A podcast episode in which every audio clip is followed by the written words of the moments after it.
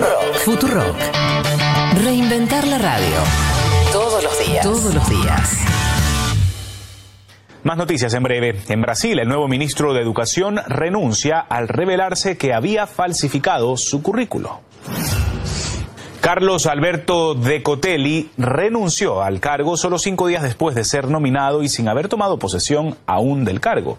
Previamente se había aplazado la ceremonia de juramentación debido a que varias universidades negaron haberle otorgado los títulos que aseguró tener. El presidente Jair Bolsonaro, quien le nominó la semana pasada, está evaluando nuevos candidatos para ese puesto.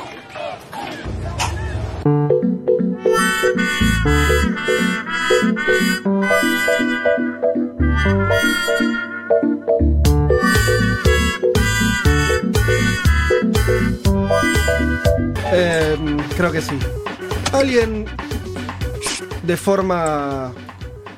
¿Qué pasó, Vázquez? No sé, y alguien estuvo jugando con la consola, me parece. Ay, ay, ay. Dieguito Vallejo, ¿será?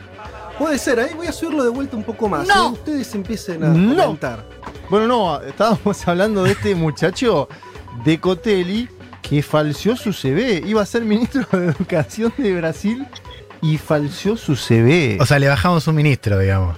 Pero- Pero salió a desmentir el rector de la Universidad de Rosario. Muy bien, ¿no? Le bajamos un ministro a Bolsonaro. Es verdad, es verdad. Pero en el medio apareció, yo no sé si lo vieron, el Dylan brasilero, ¿lo vieron? Sí. Creo que vos escribiste en el Yo, yo newsletter. lo, lo comenté en el newsletter. La primera mascota, ex primera mascota. Eh, duró tres días el Dylan brasilero, dos días, porque apareció el dueño. Muy poco. Se lo habían choreado. No, no. Vázquez, el animal apareció y la primera dama dijo, bueno, vamos a adoptarlo, Sí. hagamos un video, pongámosle un Instagram. Se había encariñado mucho con la hija de Michelle Bolsonaro. De hecho, le autorizaron a dormir con Augusto, el perrito, que se llamaba Zeus al final.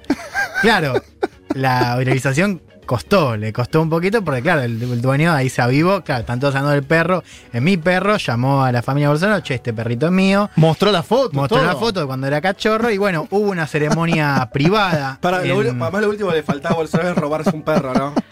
en la No, sí, semana, en la semana, en la semana que lo echan al ministro por falsear un doctorado. Es que ni siquiera había asumido, no, no asumió este señor. Y aparte, La- el ministro, algunos, algunas decían, bueno, ¿quién no mintió un poquito en el CV? Bueno, pero pará, tres universidades salieron a desmentirlo. igual me gustaba porque Bolsonaro dijo, pongo un ministro negro, eh, Sí. es la mía, pongo un ministro negro, no me van a putear. Había falseado el CV, el chabón es, es brillante. Que además hizo alarde del CV del ministro, del flamante ministro.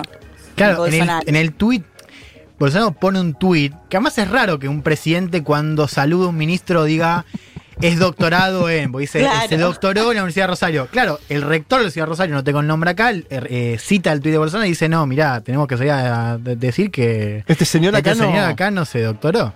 Mirá vos. Y también Alemania, una universidad, la Universidad de Wuppertal en Alemania, desmintió que De Cotelli haya estudiado allí.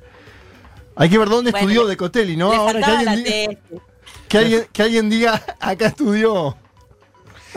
Tremendo. Además, sí, no, no, no. Y la del perrito, a mí, claro, Esa es mejor para mí. termina de joder de, más. la- la de Augusto es mejor. Porque encima le hacen un Instagram, Sí. lo, lo- lo asumen como parte de la familia y después, pobre, digamos, la, la primera dama brasilera, la mujer de. Bolsonaro, tiene que hacer un live diciendo, bueno, durante algunos días fue parte de nuestra familia, pero vamos a tener que devolverlo. No sé ni cómo. No, no- no le quiero dar marco, ¿no? Es como. ya- a, la- eh, a estas acciones eh, de los últimos días de- de- del bolsonarismo, no sé si darle un marco de conceptual. Directamente ya son como Pero aparte, viste, desgracias que ocurren. así, viste que la ven nosotros todo, estamos todos- buscando audios de intro toda la semana y las últimas son todas fijas Bolsonaro. Bolsonaro, No es que- Bolsonaro. Ya no decimos vamos Sí. a armar una columna política de Brasil, vamos a analizar cómo viene el escenario. Es, vamos a la intro, Brasil a la intro. Bueno, eso da, da parte de lo que está pasando. ¿Cuánto tiempo más durará? No sé mientras nos siga dando intros, Te que siga. dure un poquito, ¿no? Dale.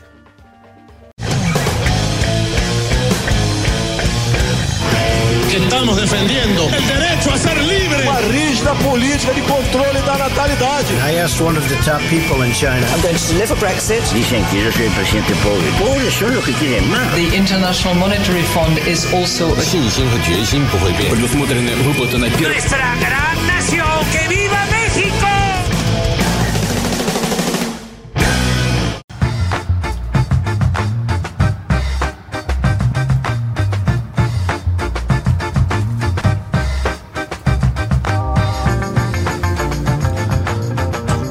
Domingo para todas y para todos. Disculpen antes que nada el inicio desprolijo. Eh, tuvo que ver. Tiene que ver con cómo estamos trabajando producto de esta pandemia. Ustedes saben, con muchos que de los que habitualmente están en la radio o estarían en la radio están trabajando remoto, entre ellos eh, los operadores de esta radio. Y entonces, se lo cuento para lo que sepan, estaba lo que se hizo un pote bajo del micrófono, de los micrófonos del estudio. Vamos a investigar igual, Vázquez, lo que pasó. Hay que investigar quién lo dejó Hay que, hay que investigar ahí qué pasó. Eh, pero bueno, son cosas. Nada, entonces eh, había que subirlo, era una pavada, pero tiene que ver con que no estamos en forma presencial, estamos trabajando de una manera eh, distinta desde ya, desde marzo. Eh, y, bueno, esa desprolijidad tuvo que ver con eso nada más, pero entiendo que ya nos están escuchando perfectamente desde donde estén, así que eso. Em, los saludamos entonces formalmente a todos. Empezamos un mundo de sensaciones hasta las 14 horas. Vamos a estar contándoles varias cuestiones que estuvieron ocurriendo en el mundo durante esta semana. Como escucharon recién, este paso de comedia nuevo del gobierno de Bolsonaro con su ministro de Educación y ese perrito Augusto. que tenía dueño. Zeus. Sí, bueno, claro. El El- ex Augusto. Ex Augusto. Claro, era Zeus. lo- Eh, fue, fue Fue Augusto Augusto, durante era- algunos días y volvió a ser Zeus. Ay, Dios mío. Bueno, Ah, pero. con la cantidad de perros que hay en la calle. Sí, totalmente. Che, eh, pero bueno, vamos rápidamente a contarles un poco el, el- el índice de nuestro programa del día de hoy. Eh, arranquemos por eh, Juan Elman, que vos nos vas a hablar de eh, elecciones. Hay elecciones cada tanto en, en esta circunstancia. Algunos países se las rebuscan para, para mantener su calendario electoral. Y en este caso, nos vamos a Francia y a un gobierno de Macron al que no le habría ido bien. No, le fue muy mal en las elecciones. La segunda vuelta a las municipales en Francia no ganó ninguna ciudad grande, ninguna ciudad con más de 100.000 habitantes. Vamos a hablar un poco de lo que dejó la, elección, que básicamente dos datos principales, una abstención cerca del 60%, que ya es un dato relevante. La otra, el otro dato es el ascenso de las fuerzas ecologistas, el Partido Verde en Francia, que ganó muchas ciudades y ya se perfila como una de las principales fuerzas a nivel eh, nacional. Vamos a hablar un poco de eso, pero también de los cambios que originó esa eh, elección, algo que ya se venía tanteando en el gabinete de Macron, que es el reemplazo del primer ministro. Salió Edouard Philippe. Llega Jean Castex, vamos a hablar un poco de qué significa ese cambio y lo que se viene para la segunda mitad del mandato de Macron. Recordemos, hay elecciones presidenciales en 2021 y ya Macron está pensando en cómo va a llegar Mirá, a la pasó, cita. ya pasó casi todo el mandato de Macron, que era un presidente nuevo hasta hace. Entre los chalecos amarillos y perder elecciones con los verdes, pasó casi todo su mandato. Sí, y, y, y y- y no nos extendamos ahora, pero esa, esos vientos que traía Macron, ¿no? Mm. Un poco de, de, de- de- de sabor nuevo y todo eso queda un poquito El nuevo centro europeo, ¿no? Sí, bueno, de hecho también se venía a venir que después de las elecciones Macron anuncia un giro ecologista, decíamos, bueno, viene una segunda mitad más progresista, bueno, vamos a contar un poco por qué no va a ser No así, va a ser ¿no? así. por qué. Castex es un hombre de centro derecha y por qué Macron va a seguir rumbeando en ese espectro ideológico. Bien, em, vamos, volvemos a, a la región y vamos a, a comentarles eh, lo que está sucediendo en Bolivia, que también es otro país que de una manera no sencilla por las razones obvias, porque tuvo un golpe de Estado, porque tiene un gobierno que no eligió a nadie, pero con todas esas dificultades también está intentando caminar hacia una elección este año. Sí, fue una semana, Fede, de muchas novedades para el Estado plurinacional de Bolivia, que va a ir a elecciones, como vos bien decís, el próximo 6 de septiembre, al menos es lo que se prevé, siempre está todo puesto en duda. Eh, el martes el gobierno de facto de Áñez presentó una denuncia penal contra, contra el candidato del MAS, del Movimiento al Socialismo, Luis Arce Catacora, que denuncia Catacora que esto es un intento de inhabilitarlo a él y al movimiento al socialismo.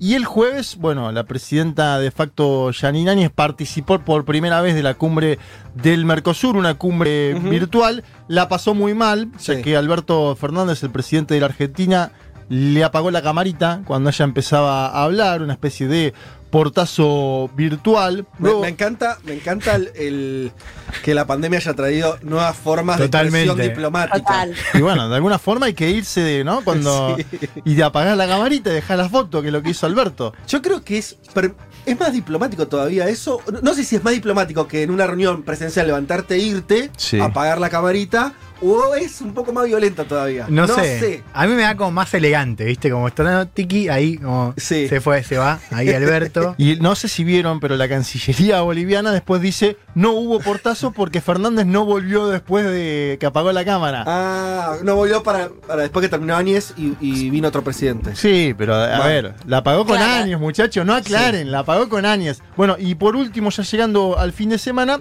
el día viernes se conoció la intención de Áñez de buscar una especie de candidatura unificada con Carlos Mesa, o al menos de intentar una negociación que quieren ganarle al MAS, eh, o al menos intentar forzar una segunda vuelta. Vamos a ir desgranando todos esos aspectos de la situación eh, en Bolivia. Y vamos a hablar del Zoom más polémico, como vos decías en Twitter, ¿no? El Zoom más polémico Sí. de la cuarentena fue este por ahora. Espectacular. Em, Leti, del otro lado, Acá estoy. ahí va, eh, virtualizada, la Leti virtualizada.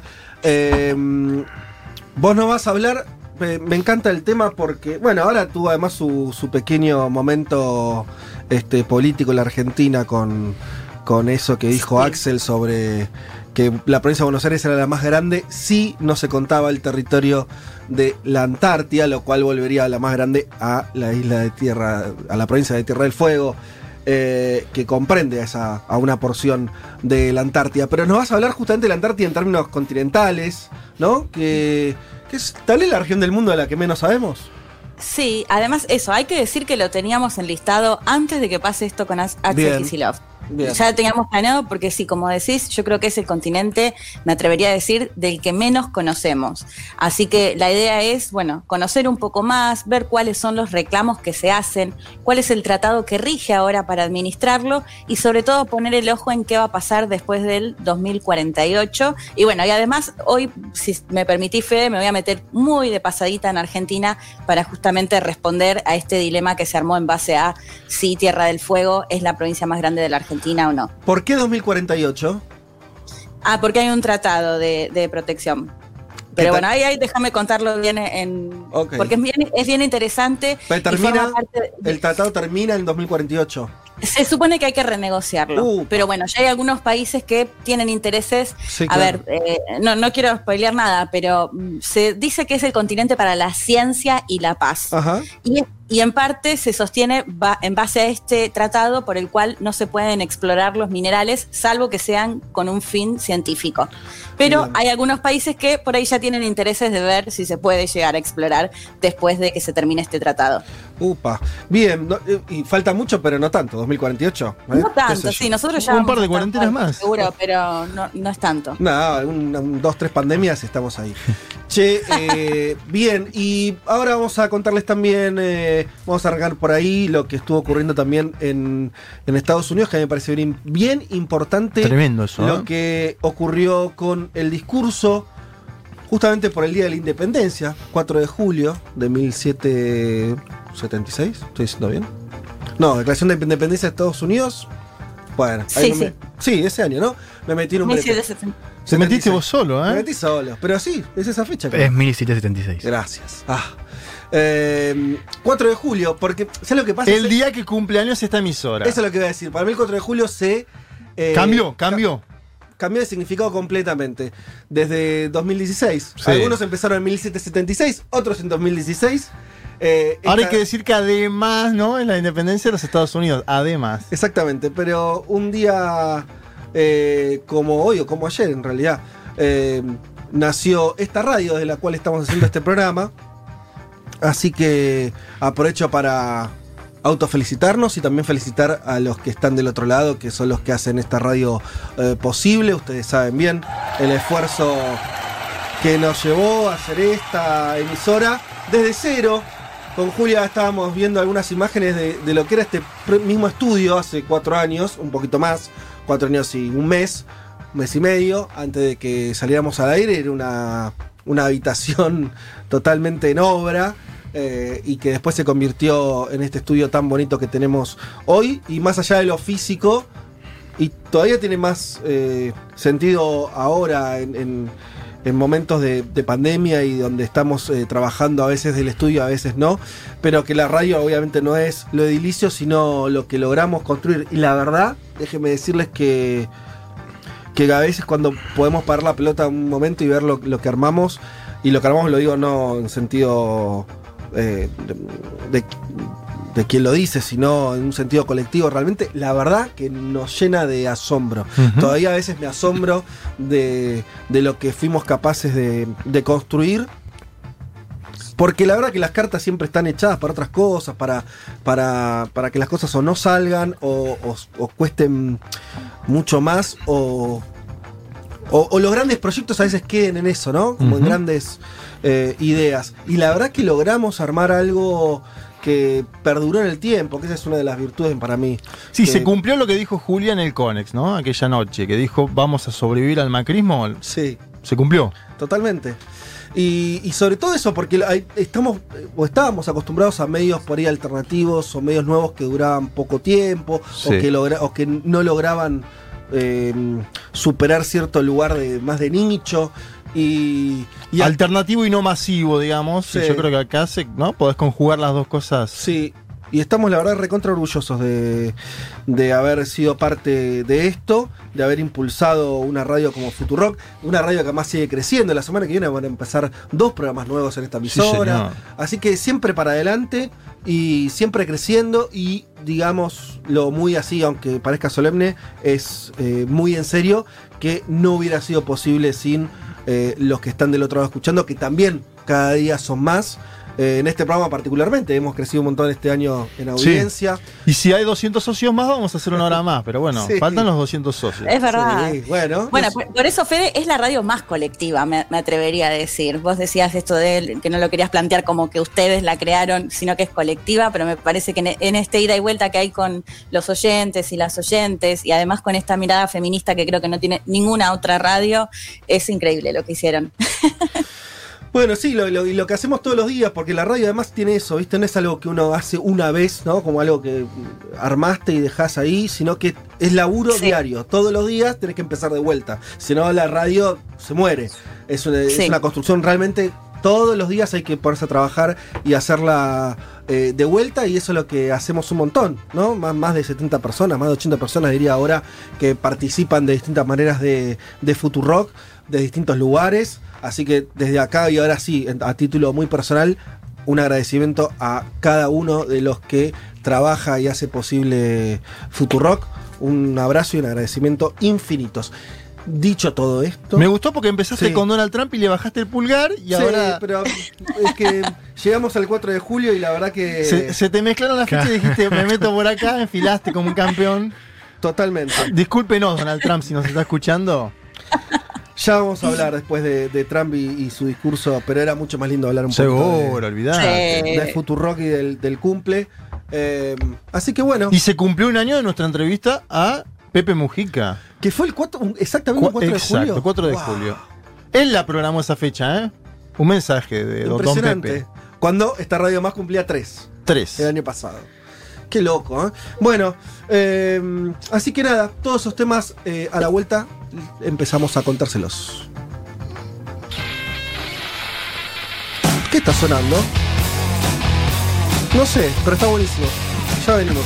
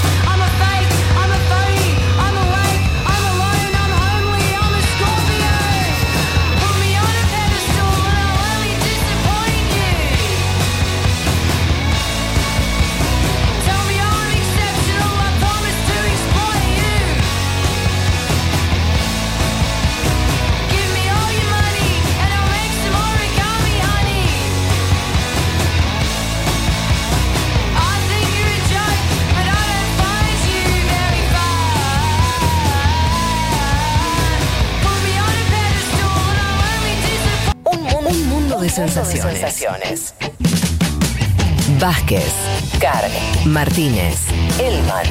Información justo antes de la invasión zombie.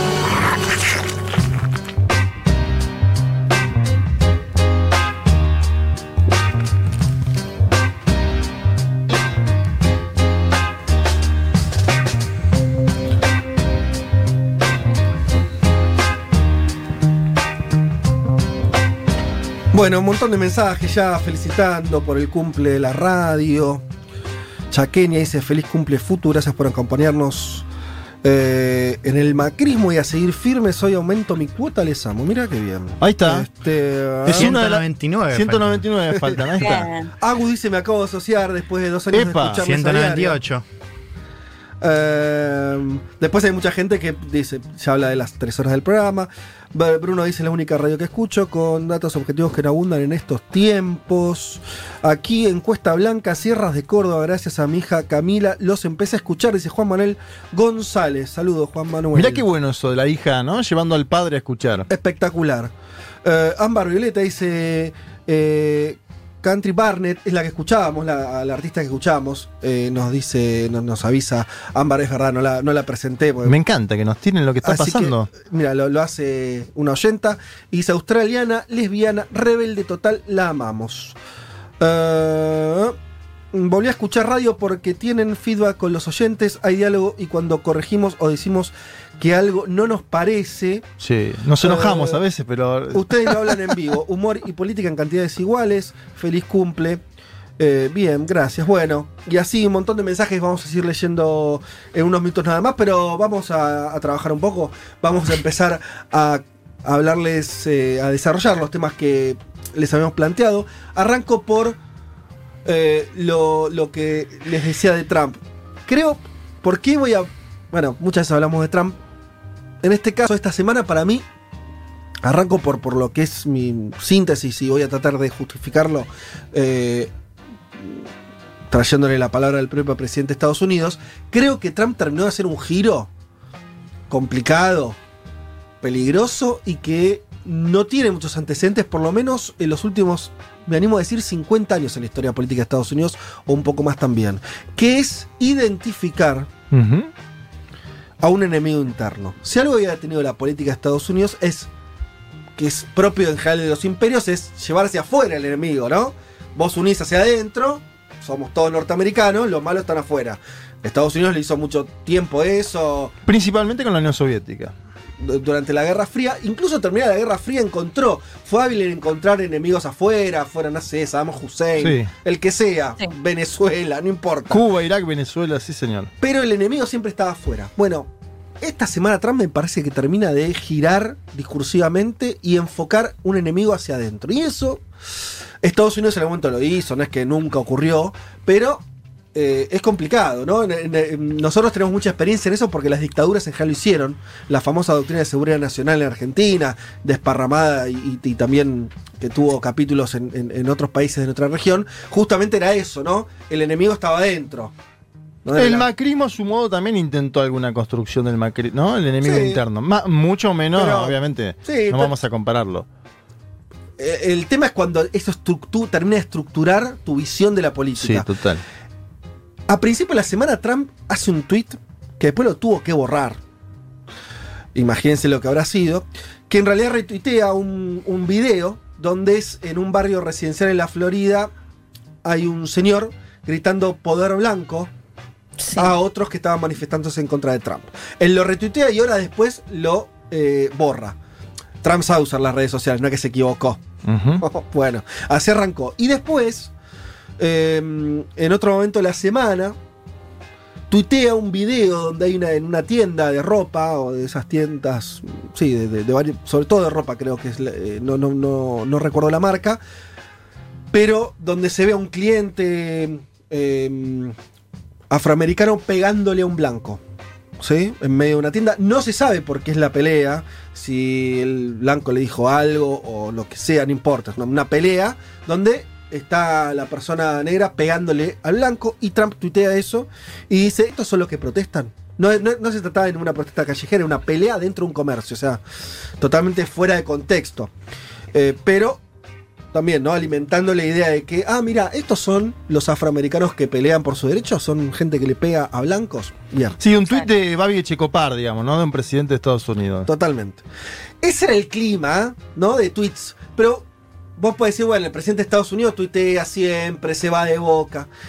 Pero, y Sí. volvemos al festejo de la independencia de Estados Unidos del 4 de julio, el viernes, Trump da un discurso muy formal en un lugar emblemático para los estadounidenses, que es el Monte Rushmore, donde están, lo habrán visto millones de veces, donde están cuatro figuras muy importantes, presidentes de Estados Unidos emblemáticos de George Washington y... Lincoln, los cuatro padres fundadores. Bien, y bueno, en ese, Jefferson. en ese lugar, en ese lugar donde está literalmente cincelado en piedra la identidad norteamericana, Sí, ¿no? señor. eh, Trump da un discurso. Y ese discurso sí tiene, está pensado, no es un arrebato, no está escrito por él, lo sabemos, digo, está, está escrito por muchos asesores, gente, o sea, Sí. eh, eh, Él habla con teleprompter aparte en ese tipo de eventos, Donald Sí, Trump. sí. No es que No- no, no no es una conferencia de prensa que improvisa. Y ahí está eh, delineado claramente lo que yo les decía de construir un enemigo interno. Vamos a escuchar algunos audios y vamos a hacer la traducción arriba porque son audios por ahí un poquito largos. Eh, pero me parece que son interesantes porque muestran esto que, que yo les decía. Arranquemos con el primer audio. Dice, nuestra nación está presenciando una campaña despiadada para borrar nuestra historia, difamar a nuestros héroes, borrar nuestros valores y adoctrinar a nuestros hijos. Miren el lenguaje. Multitudes enojadas están tratando de derribar las estatuas de nuestros fundadores, desfigurar nuestros monumentos más sagrados y desatar una ola de crímenes violentos en nuestras ciudades.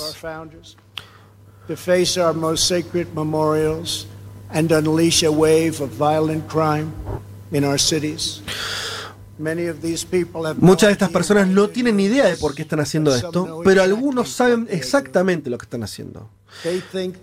Piensan que el pueblo estadounidense es débil, blando y sumiso. and submissive.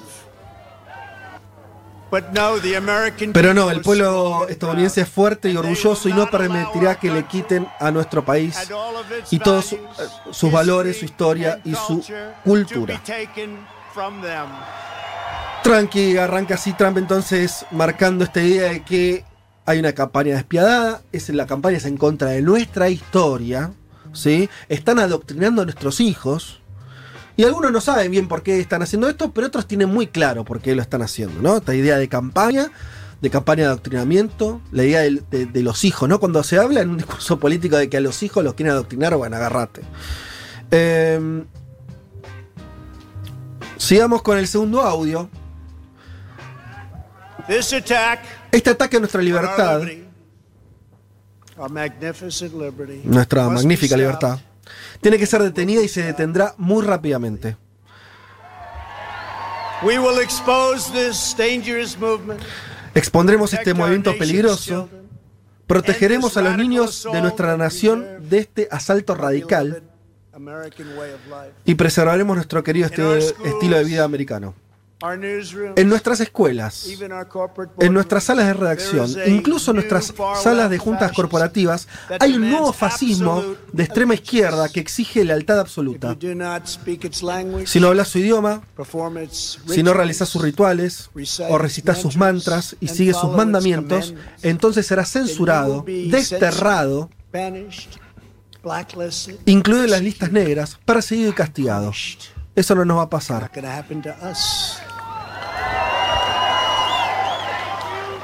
Make no mistake, this left wing cultural revolution is designed to overthrow the American Revolution. No nos equivoquemos, esta revolución cultural de izquierda está diseñada para derrocar la revolución americana. Al hacerlo, destruirán la misma civilización que rescató a miles de millones de la pobreza, la enfermedad, la violencia y el hambre y que llevó a la humanidad a nuestras alturas, a nuevas alturas de logros, descubrimientos y progreso. En fin, eh, para hacer esto posible están decididos a derribar cada estatua, símbolo y memoria de nuestro patrimonio nacional. Bueno, acá claramente está hablando ya más en concreto de eh, un fascismo de izquierda, un supuesto fascismo de izquierda que habría impregnado. Ojo que está acá la idea de enfermedad que se disemina en un cuerpo social, ¿no? La idea de que están penetrando en las escuelas, en incluso las- la- lo- los boards de las empresas, en los, en los diarios, ¿no? La- en Sí. las redacciones. Ese- esta idea es, es muy.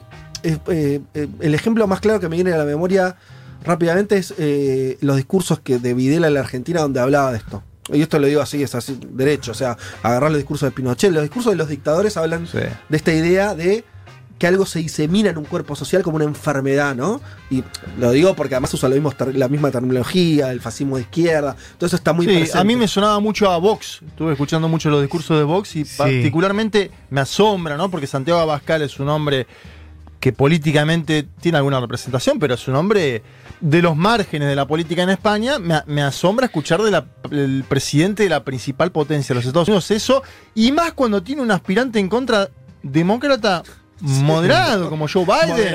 Porque si vos lo tenés a Bernie Sanders, bueno, te la compro. Ahora, Joe Biden está en todo eso. Sí, a En mí fin. también me hizo acordar a. Iba a decir Laje, pero viste que Laje ahora es asesor de Agustín Laje, es asesor de, de Abascal. Mirá Vox. vos. Y se está ubicando así en la parte del discurso más cultural, ¿no? La ultraderecha que gobierna en Hungría, Polonia, digo, está jugando en ese terreno. Sí, el tema es que además él. eh, Trump es el que, y ahora lo vamos a ver, tiene que tomar decisiones sobre las protestas en Estados Unidos, ¿no? O sea, no es solamente un discurso ideológico, Sí. sino que atrás viene una serie de medidas. Eh, dentro de las medidas no vamos a escuchar esa parte, esto sería muy largo, pero Trump eh, en este mismo discurso dijo que eh, los que atenten contra monumentos, ya sea pintándolos o te- haciendo algún tipo de acción en contra de los monumentos, en Estados Unidos va a tener penas de 10 años de cárcel. 10 años de cárcel. Por vandalizar un monumento. Sí. Em, también eh, anunció. Igual viste que es como una defensa, Fede, de la historia absoluta de los Estados Unidos lo que hace Trump. Que también es algo que en la política es medio llamativo, porque, a ver, podés defender una parte, él defiende todo. O sea, a esos cuatro que están atrás en el monte, los Sí, defiende no. todo. Viste que Biden dijo, Biden hizo un discurso contrario, grabado también, dijo, la historia de Estados Unidos no es un cuento de hadas, dijo, Ujú. lo cual es interesante. Eh, criticó a Jefferson, dijo, Jefferson se contradijo porque hablaba de una cosa, pero tuvo esclavos, las mujeres fueron excluidas. Es interesante también eso, que del otro lado, a su manera, yo decía que es pragmat, que es eh, moderado Biden, pero a su manera también le contestó. Y le habló de George Floyd en el discurso. Biden. Porque también eh, me parece que Trump está contra eso, ¿no? Diciendo, bueno, después de la muerte de George Floyd, no lo mencionó ahora acá, pero lo venía mencionando. Después de la muerte de George Floyd, hay unos vándalos en las calles que destruyen estatuas. Sí, el, el- el desafío es que eso, o el, el problema es que eso pasó ya, digamos, ¿no? Hoy lo que vemos es que en las calles ya no está el componente más violento, si querés, que había hace un par de semanas. Digo, hoy Trump está en una situación que ya dejó de existir en las calles, porque hoy hasta los mismos republicanos están hablando de reforma policial. Sí, no, me parece que ahí está. eh, que Trump está intentando otra cosa. Está en un momento donde las encuestas le están dando muy mal, ¿no? Donde hoy perdería las elecciones, como lo, lo hablamos con, con Juan la semana pasada. Nos trajo Juan eh, lo que tenía que ver con la situación hoy concreta de, Las encuestas. de Trump es muy, muy mala en términos electorales. Falta mucho para noviembre. Pero él desde su lugar está queriendo reorganizar, me parece, un sentido de la política Mm. donde, insisto, la idea, y está clarísimo para mí este discurso, es esa construcción de un enemigo interno al cual se le dice vos no sos norteamericano. No es una pavada eso. No, y no, yo no. no. sé, yo creo que hasta está en un paso... Sí, obviamente que, que va en sintonía con expresiones de ultraderecha que vemos en distintos lugares del mundo. A mí me retrotrae incluso a lugares todavía más oscuros, ¿no? Donde cuando vos anulás, vos decís que una parte de los que están haciendo política en tu país no, debe- no pueden hacerla porque están afuera de la ley, estás en, en un registro muy complicado. Vamos a escuchar el tercer audio y con esto cierro, donde se ve más claramente esto. El caos violento que hemos visto en las calles y ciudades que son dirigidas por demócratas liberales. O sea, le pone nombre político a esto. En todos los casos es resultado predecible de años de adoctrinamiento, voy a decir extremo, y prejuicios en educación, periodismo y otras instituciones culturales. Contra todas las leyes de la sociedad y la naturaleza, a nuestros hijos se les enseña en las escuelas a odiar a su propio país y a creer que los hombres y mujeres que lo construyeron no fueron héroes, sino villanos. La visión radical de la historia estadounidense es una red de mentiras. Se elimina toda perspectiva, se oscurece cada virtud, se retuerce cada motivo, se distorsiona cada hecho.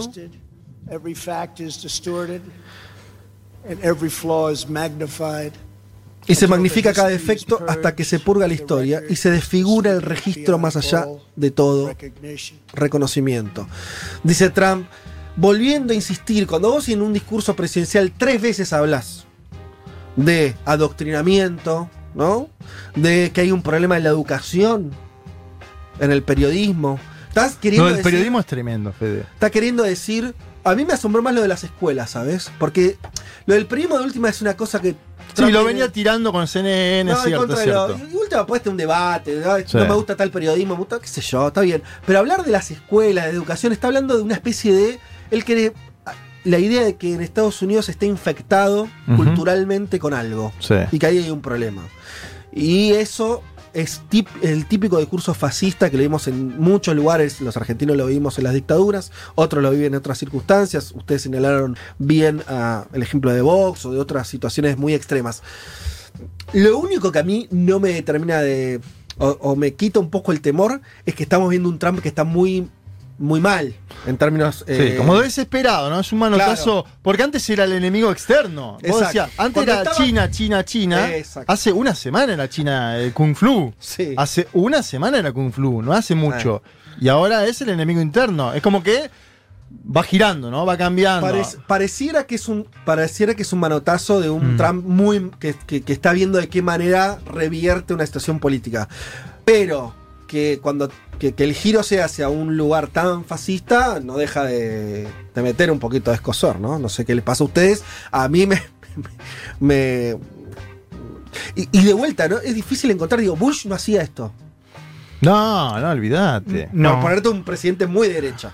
Pero, Re- pero, uno, no hacía eso. pero uno hay líneas de continuidad, Nixon, Reagan, Trump, digo, esta cosa de los límites de la nación, de los Sí, ataques la a ley la del orden.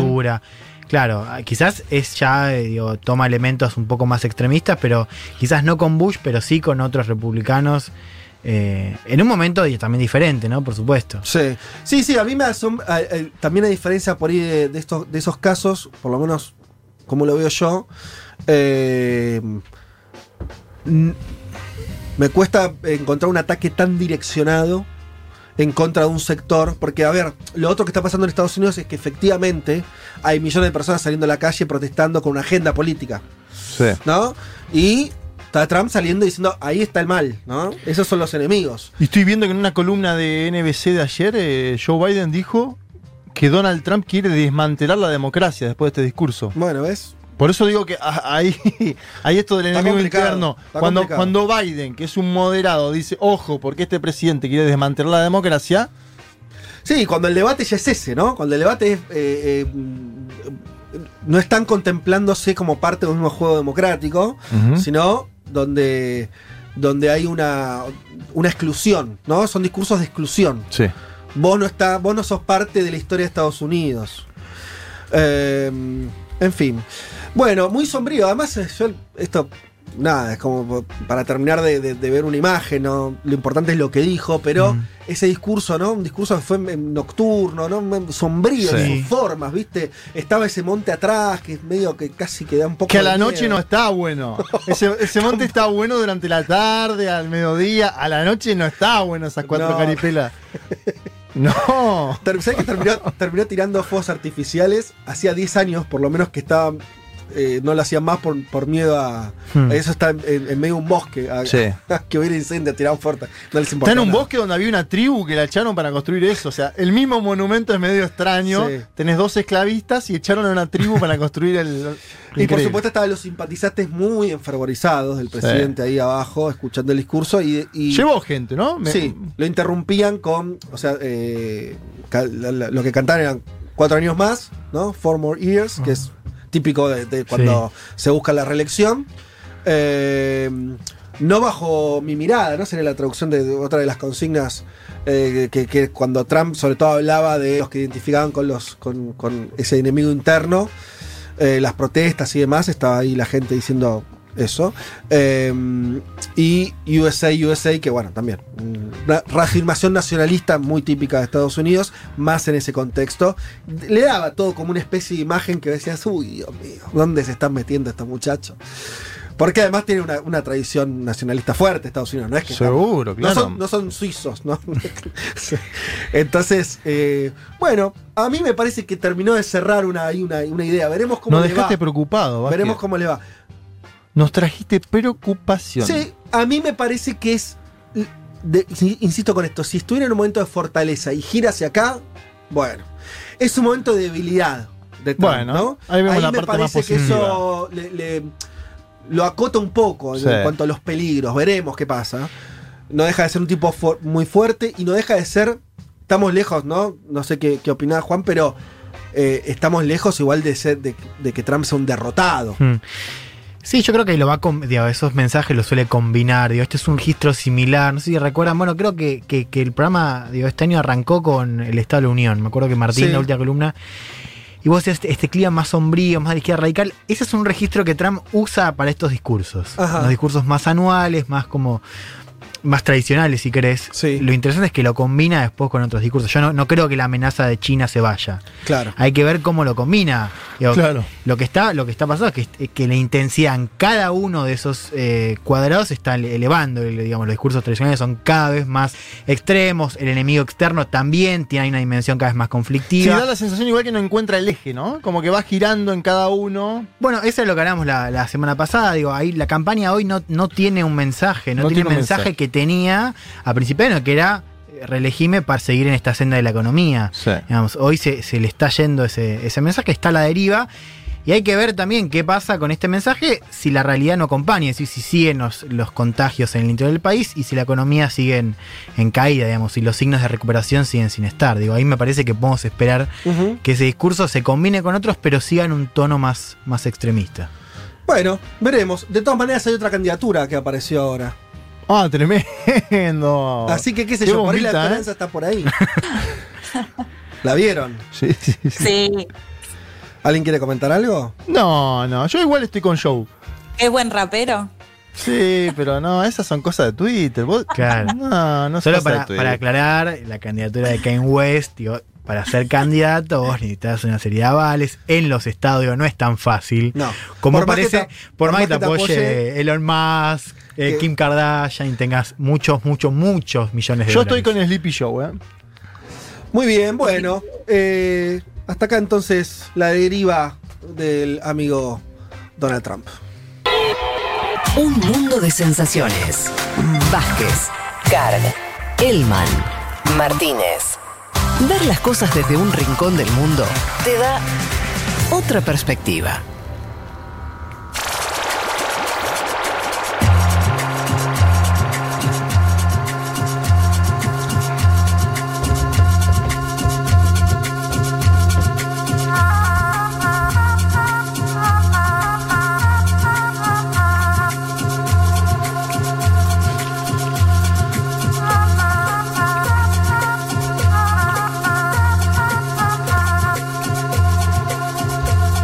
Les habíamos dicho que esta semana había ocurrido tal vez el Zoom más incómodo de la pandemia. eh, en esa reunión de, de presidentes donde Alberto Fernández habría, habría de ser un potencial, creo que no fue confirmado. Confirmado por Ah, fuentes ¿sí? de la ¿Que presidencia de la Nación? Argentina. ¿Que fue una posición? Que le apagó la cámara Ok. y nosotros no aceptamos a ese gobierno. Así Ah, me perfecto. dijeron. Entonces sí, es una, sí podemos decirlo que fue una, una acción deliberada. Decisión política, sí. de justamente el momento que le tocaba hablar a Áñez, a cargo del, del gobierno de Bolivia, Alberto Fernández se desconectó. Eh, Apagó la camarita. apagó la cámara. Bien, pero bueno, contanos un poco. eh, Sí, la semana, ¿no? Sí. También de Bolivia, porque, a ver, nosotros la última vez que hablamos de Bolivia en este programa, No había certeza sobre la convocatoria de elecciones. Hay que decir ahora que el 6 de septiembre están convocadas las elecciones, es decir, Yanine Áñez promulgó la ley electoral. No, Ese- fal- no falta tanto. no falta nada. Porque que estamos hablando de seis semanas. Sí. Siete semanas. Estamos en 5 de julio, Siete 6 de semanas. septiembre. Sí. El, el día que Áñez promulgó la ley, nosotros acá entrevistamos con Julia Mengolini en Segurola a Evo Morales. Y Evo Morales decía, se mostraba bastante escéptico sobre posibles maniobras Ajá. en esa nota, en esa entrevista, en torno a la elección. Si bien estaba contento, obviamente, con la novedad electoral, decía, ojo que puede haber sorpresas, intentos de inhabilitación. Bueno, y esta semana hubo muchas noticias en ese sentido, porque en primer lugar, se presentó una nueva denuncia penal contra el candidato Luis Arce, incumplimiento de deberes, contratos lesivos al Estado y conducta antieconómica son los supuestos delitos Ajá. que se le atribuyen a quien fuera ministro de Economía del gobierno de Evo Morales Aymá. Se lo está denunciando por la supuesta compra de dos programas informáticos. Yo quiero que escuchemos primero al candidato a la presidencia Luis Arce del Movimiento al Socialismo hablando sobre esta denuncia penal y diciendo, ojo que por acá puede venir un intento de inhabilitación.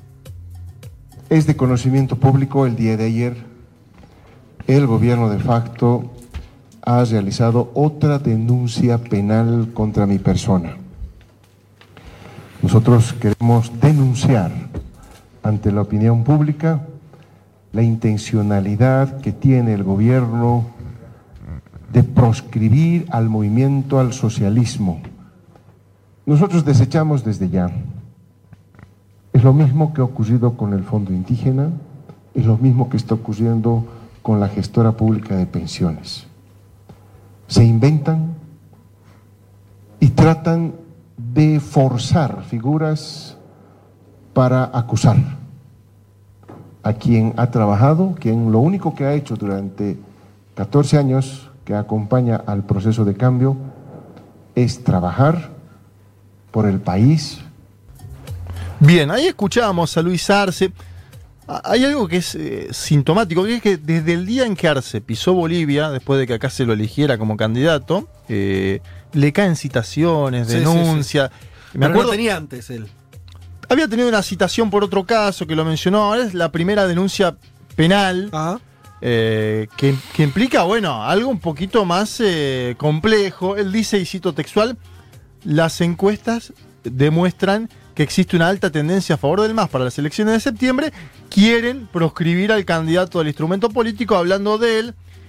Ah, Es evidente además, eh, fe de compañeros, que Arce es un candidato sólido, lo venimos hablando acá, tiene una opción más bien albertista, moderado en su forma, lo escuchamos, no es una persona Ujú. ultra incendiaria, eh, que puede mostrar además logros del pasado, porque condujo la economía en el momento de esplendor de la economía de Bolivia. Claramente desde el lugar de- del, del, sí, del sector de Evo Morales eligió la versión, vos decís, moderada para esta coyuntura. No eligieron Sí. a Ulier Cocalero. Sí, no eligieron, sí, podría haber sido Andrónico, que es como vos decís, o a Gabriela Montaño, es decir, hay, hay otros líderes más eh, efervescentes en el MAS, eligieron un candidato moderado en su forma, que además manejó la economía, es como intachable Luis Arce en ese sentido, eh, y por eso creo que le están cayendo ahora estas denuncias penales como para por ahí sacarlo del mapa y que sea el candidato David Choquehuanca. Vaya uno a saber qué es lo que piensa Janine Áñez. Pero vamos ahora al Zoom del cual todos y todas queremos eh, hablar,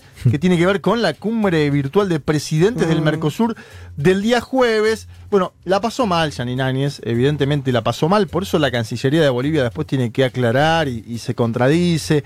Eh, con para mí mucha picardía, porque algunos decían, ¿por qué Alberto legitima a Janine Áñez ahí? Bueno, Janine Áñez primero ya había ido a la, a la anterior cumbre del Mercosur, la de Brasil, no ella, sino Longarich, la canciller. Entonces Alberto tampoco podía decir, no, que no participe esta señora. Yo creo que le hizo algo que le duele incluso más a Áñez, que es apagarle la cámara y generar una noticia. Si uno entraba ese mismo, Claro. esa misma tarde en los medios bolivianos que, que algunos critican a, a Janine Áñez, otros no, estaba la noticia del portazo virtual y por eso la Cancillería tuvo que salir a hablar. Yo te decía, la explicación de la presidencia argentina tiene que ver con no avalar a una presidenta no electa democráticamente. Eh, lo que me decían las fuentes de la presidencia es Fernández apagó el video y quedó su fotito. Viste que vos apagás Sí, el video sí, sí. y queda tu foto. Sí. Bueno, Janine Áñez pudo nada más ver la foto de Alberto Fernández. Ese Eh, es un tema, ¿viste? Porque a veces ahora que no, ¿viste? Que de repente volviste a usar Skype, Zoom. Sí. Y claro, tenés la foto, foto del 2010. y te quedó la si fuera Fede, aparecía la foto del bandoneón, esa que tiene Fede. Sí. A ver, en criollo fue un desplante virtual, evidente. eh, algo que va a pasar más en la nueva normalidad, esto que vos decías antes. A partir de ahora. Va a Los haber, gestos políticos a veces van a tener que ser así. y sí, a partir de ahora va a haber mucho de esto. O Sí. análisis. Antes analizábamos las caras en las Sí. fotos, ahora vamos a tener que analizar las caritas en los Zoom. Eh, y yo decía, en la cumbre anterior del Mercosur fue la canciller de facto Longarich, y es más, en aquella cumbre Uruguay pidió la cláusula democrática del Mercosur para sacar a Bolivia, que es miembro asociado. ¿Por qué? Porque tiene un gobierno de facto. La Argentina de Macri y el Brasil de Bolsonaro se negaron. Sin embargo, pasó algo también interesante durante la locución de Janine Áñez, que es que habló muy clarito de las elecciones en la cumbre del Ajá. Mercosur y muy confiada en ir a elecciones el 6 de septiembre, lo cual vamos a analizar después. Quiero que escuchemos a la presidenta de facto de Bolivia. En medio de este contexto, el gobierno constitucional que ahora presido asume con convicción y alegría el reto de llevar a cabo unas elecciones de gran importancia, que son históricas. Vamos a hacer elecciones el día domingo 6 de septiembre del presente año. Excelentísimos señores presidentes, cancilleres, autoridades y público presente, permítanme remarcar la convicción y compromiso firme de mi gobierno por resguardar el proceso democrático y electoral en cumplimiento del mandato emanado del pueblo en noviembre del 2019. Bueno, convicción y alegría, compromiso firme. Para mí es toda una declaración política de Janine Áñez, esto en torno a unas elecciones que ella las quería patear. Bueno, Va a decir que con esto ya, ya no hay vuelta atrás, por lo menos al- a, la- al- al- a que se realicen elecciones en esa fecha. le está diciendo a sus pares la vamos a hacer, Sí. lo cual, si, si hay alguna. a- si se puede posponer eso, ya sería, digamos, una mancha mu- muy fuerte para Áñez. También esto hay que ver, ¿no? Eh, un gobierno que está manchado día a día por sus acciones, pero aparentemente Janine Áñez va para ese lado. va para ese lado y por eso digo, eh, esto fue el jueves. Y el viernes por la mañana, el ministro Arturo Murillo sorprendió con declaraciones a los medios de comunicación de Bolivia, donde consultado sobre una posible alianza con Carlos Mesa, dijo, habrá sorpresas en los próximos días. Y confirmó que Janine Áñez le va a hacer propuestas al expresidente Carlos Mesa. El objetivo de fondo sería unificar esfuerzos para ganarle al movimiento al socialismo. Para mí podría haber estímulos de ambos lados para dar este paso, porque Áñez evitaría hacer una elección mala, tendría una salida decorosa, porque Mesa podría negociar la cabeza de la fórmula cediendo, por ejemplo, en diputados, llegaría a lo único que le importa hoy en el mundo a Carlos Mesa, que es la presidencia, volver a la presidencia, volver al Palacio Quemado, y en declaraciones a medios argentinos, Evo Morales dijo que la posible unidad de la derecha boliviana era un pedido de los Estados Unidos. Esto lo viene diciendo hace mucho Evo Morales. Sí. Eh, desde enero viene diciendo que el candidato es Mesa, Ajá. que el candidato es Mesa. Cuando se le preguntaba Sí. por Saninani decía, bueno, puede ser candidato, pero el candidato de Estados Unidos es Mesa. O sea que él, vos decís que, que el Evo Morales está esperando esa unidad. La verdad que yo no, no, no vería por qué no. ¿no? Digo, por, por qué no se juntarían en un contexto donde, de incertidumbre electoral? Donde tenés, está muy fuerte el MAS. Donde está, y lo pueden seguir casto- cascoteando. Sería raro que, a ver, sí, lo pueden meter preso a- al candidato Arce. para Arce, pero ya sería un poco mucho. Sería de Sí. autodelegitimar las propias elecciones, tal vez. La unidad de, de esos dos sectores mm, sería razonable. Juan Elman quiere decir algo. Yo no lo veo tan así. A A ver. dos cosas. Primero, ¿cuáles son los incentivos? Digo, para mí ni, ni Mesa ni Áñez tienen incentivos para bajarse hoy. Porque, digo, Áñez tranquilamente podría ser presidenta. Y Mesa no se va a bajar porque también ve que puede entrar en una segunda vuelta. Digo, yo. Y si Áñez, pierde y sale Pará, tercera y lo que está diciendo es que como hay segunda vuelta y seguramente Claro, va a haber. Esto hay un pretexto, digamos, hay Sí. algo de fondo que es que a mi impres- hoy no veo que ninguno de los can- de los tres candidatos principales ganen una primera vuelta. Sí. Eso, digo, para Las encuestas marcan que puede ganar Luis Arce, el único, ¿eh? El único de los tres es Luis Arce. ¿Cuánto, cuánto, ¿cuánto dicen las encuestas? Que está encima de 40 puntos y 40 que, lo- puntos. que los demás tienen 20. Está bien, Ese pero es el, el problema. el- lo para que dice Juan, lo que Sí. dice Juan es, si eso no fuera tan así, ¿no? O sea, si hubiera más tres tercios, va a decir, ¿por qué? Si la primera vuelta podría ser la que funcione como interna, abierta, ¿no? Entre la derecha. Estás planteando algo así. Sí, pero de vuelta, digo, hay que ver también digo, esas encuestas. Yo, pa- para mí, el escenario hoy es que ninguna fuerza gana en primera vuelta. Podría pasar, podría pasar. Mi impresión es, es que no. Y entonces. Y en ese caso, digo, no veo que ni Mesa ni Anies tengan incentivos para bajarse. Ese es el primer punto. El segundo punto es que son sectores que no tienen absolutamente nada que ver. Lo que desconfían el uno del otro, que no, digamos, incluso en, en todo sentido, en fuerzas sociales, culturales, digo, son dos sectores, son dos países diferentes. Digo, Mesa representa. Digo, y lo interesante es que acá tenés tres, digo, que pues, el, el- el- movimiento de Evo, tenés Mesa que representa las. Primero, tiene un enclaje mucho más paseño, más las ciudades más liberales, la clase Sí. media de más, Sí. más liberal, si querés. Y Áñez, digo, que representa un proyecto que viene, que está anclado en otra parte de Bolivia, en el oriente, que representa sectores más de extrema derecha, más religiosos, mucho más conservadores, y no veo cómo esos dos sectores van a dialogar, no solo por sus líderes, que los veo bastante separados, ¿no? Para mí, Mesa, digo, por más de que pueda ser el candidato de la embajada por una cuestión, digo, que es un candidato quizás más serio, más moderado, como quiera llamarlo, digo, no, no veo el diálogo con, con un tipo como Murillo, por ejemplo, para empezar a hablar. Pero además después son sectores sociales que no lo, no lo digo, no, no veo un diálogo ahí posible porque creo que son digo, proyectos que son, sí, proyectos totalmente distintos. A- a- lo bueno, cual- pero a ver, pará. eh, Carlos Mesa avaló este gobierno de Janine Áñez. ¿sí? Esto es, es así porque si no, Janine Áñez no se autoproclamaba, es decir, tuvo el apoyo de ese sector. Evidentemente, a ver, yo digo, si Janine Áñez hace una muy mala elección y gana el movimiento al socialismo, Janine Áñez fue presidenta de facto y cometió dos masacres. Digo, podría ser jugada. Por Vos eso digo, ahora vos, estás- digo, vos estás tratando de ver los incentivos de Áñez. Áñez tiene muchos incentivos de tener una salida decorosa, lo Sí. más decorosa posible. O sea, se ayuda, o sea, por lo que decís, se ayuda a que más, a que Mesa Sí. sea presidente. Ella podría, dentro de esa gran coalición, Sí. eh, salvar las ropas. Sí. Bien. Y, y te digo, Carlos Mesa haría todo lo posible, vos lo sabés, Juan, también, para Mm. volver a la presidencia. Eh, en el medio hay otros heridos, como en toda política.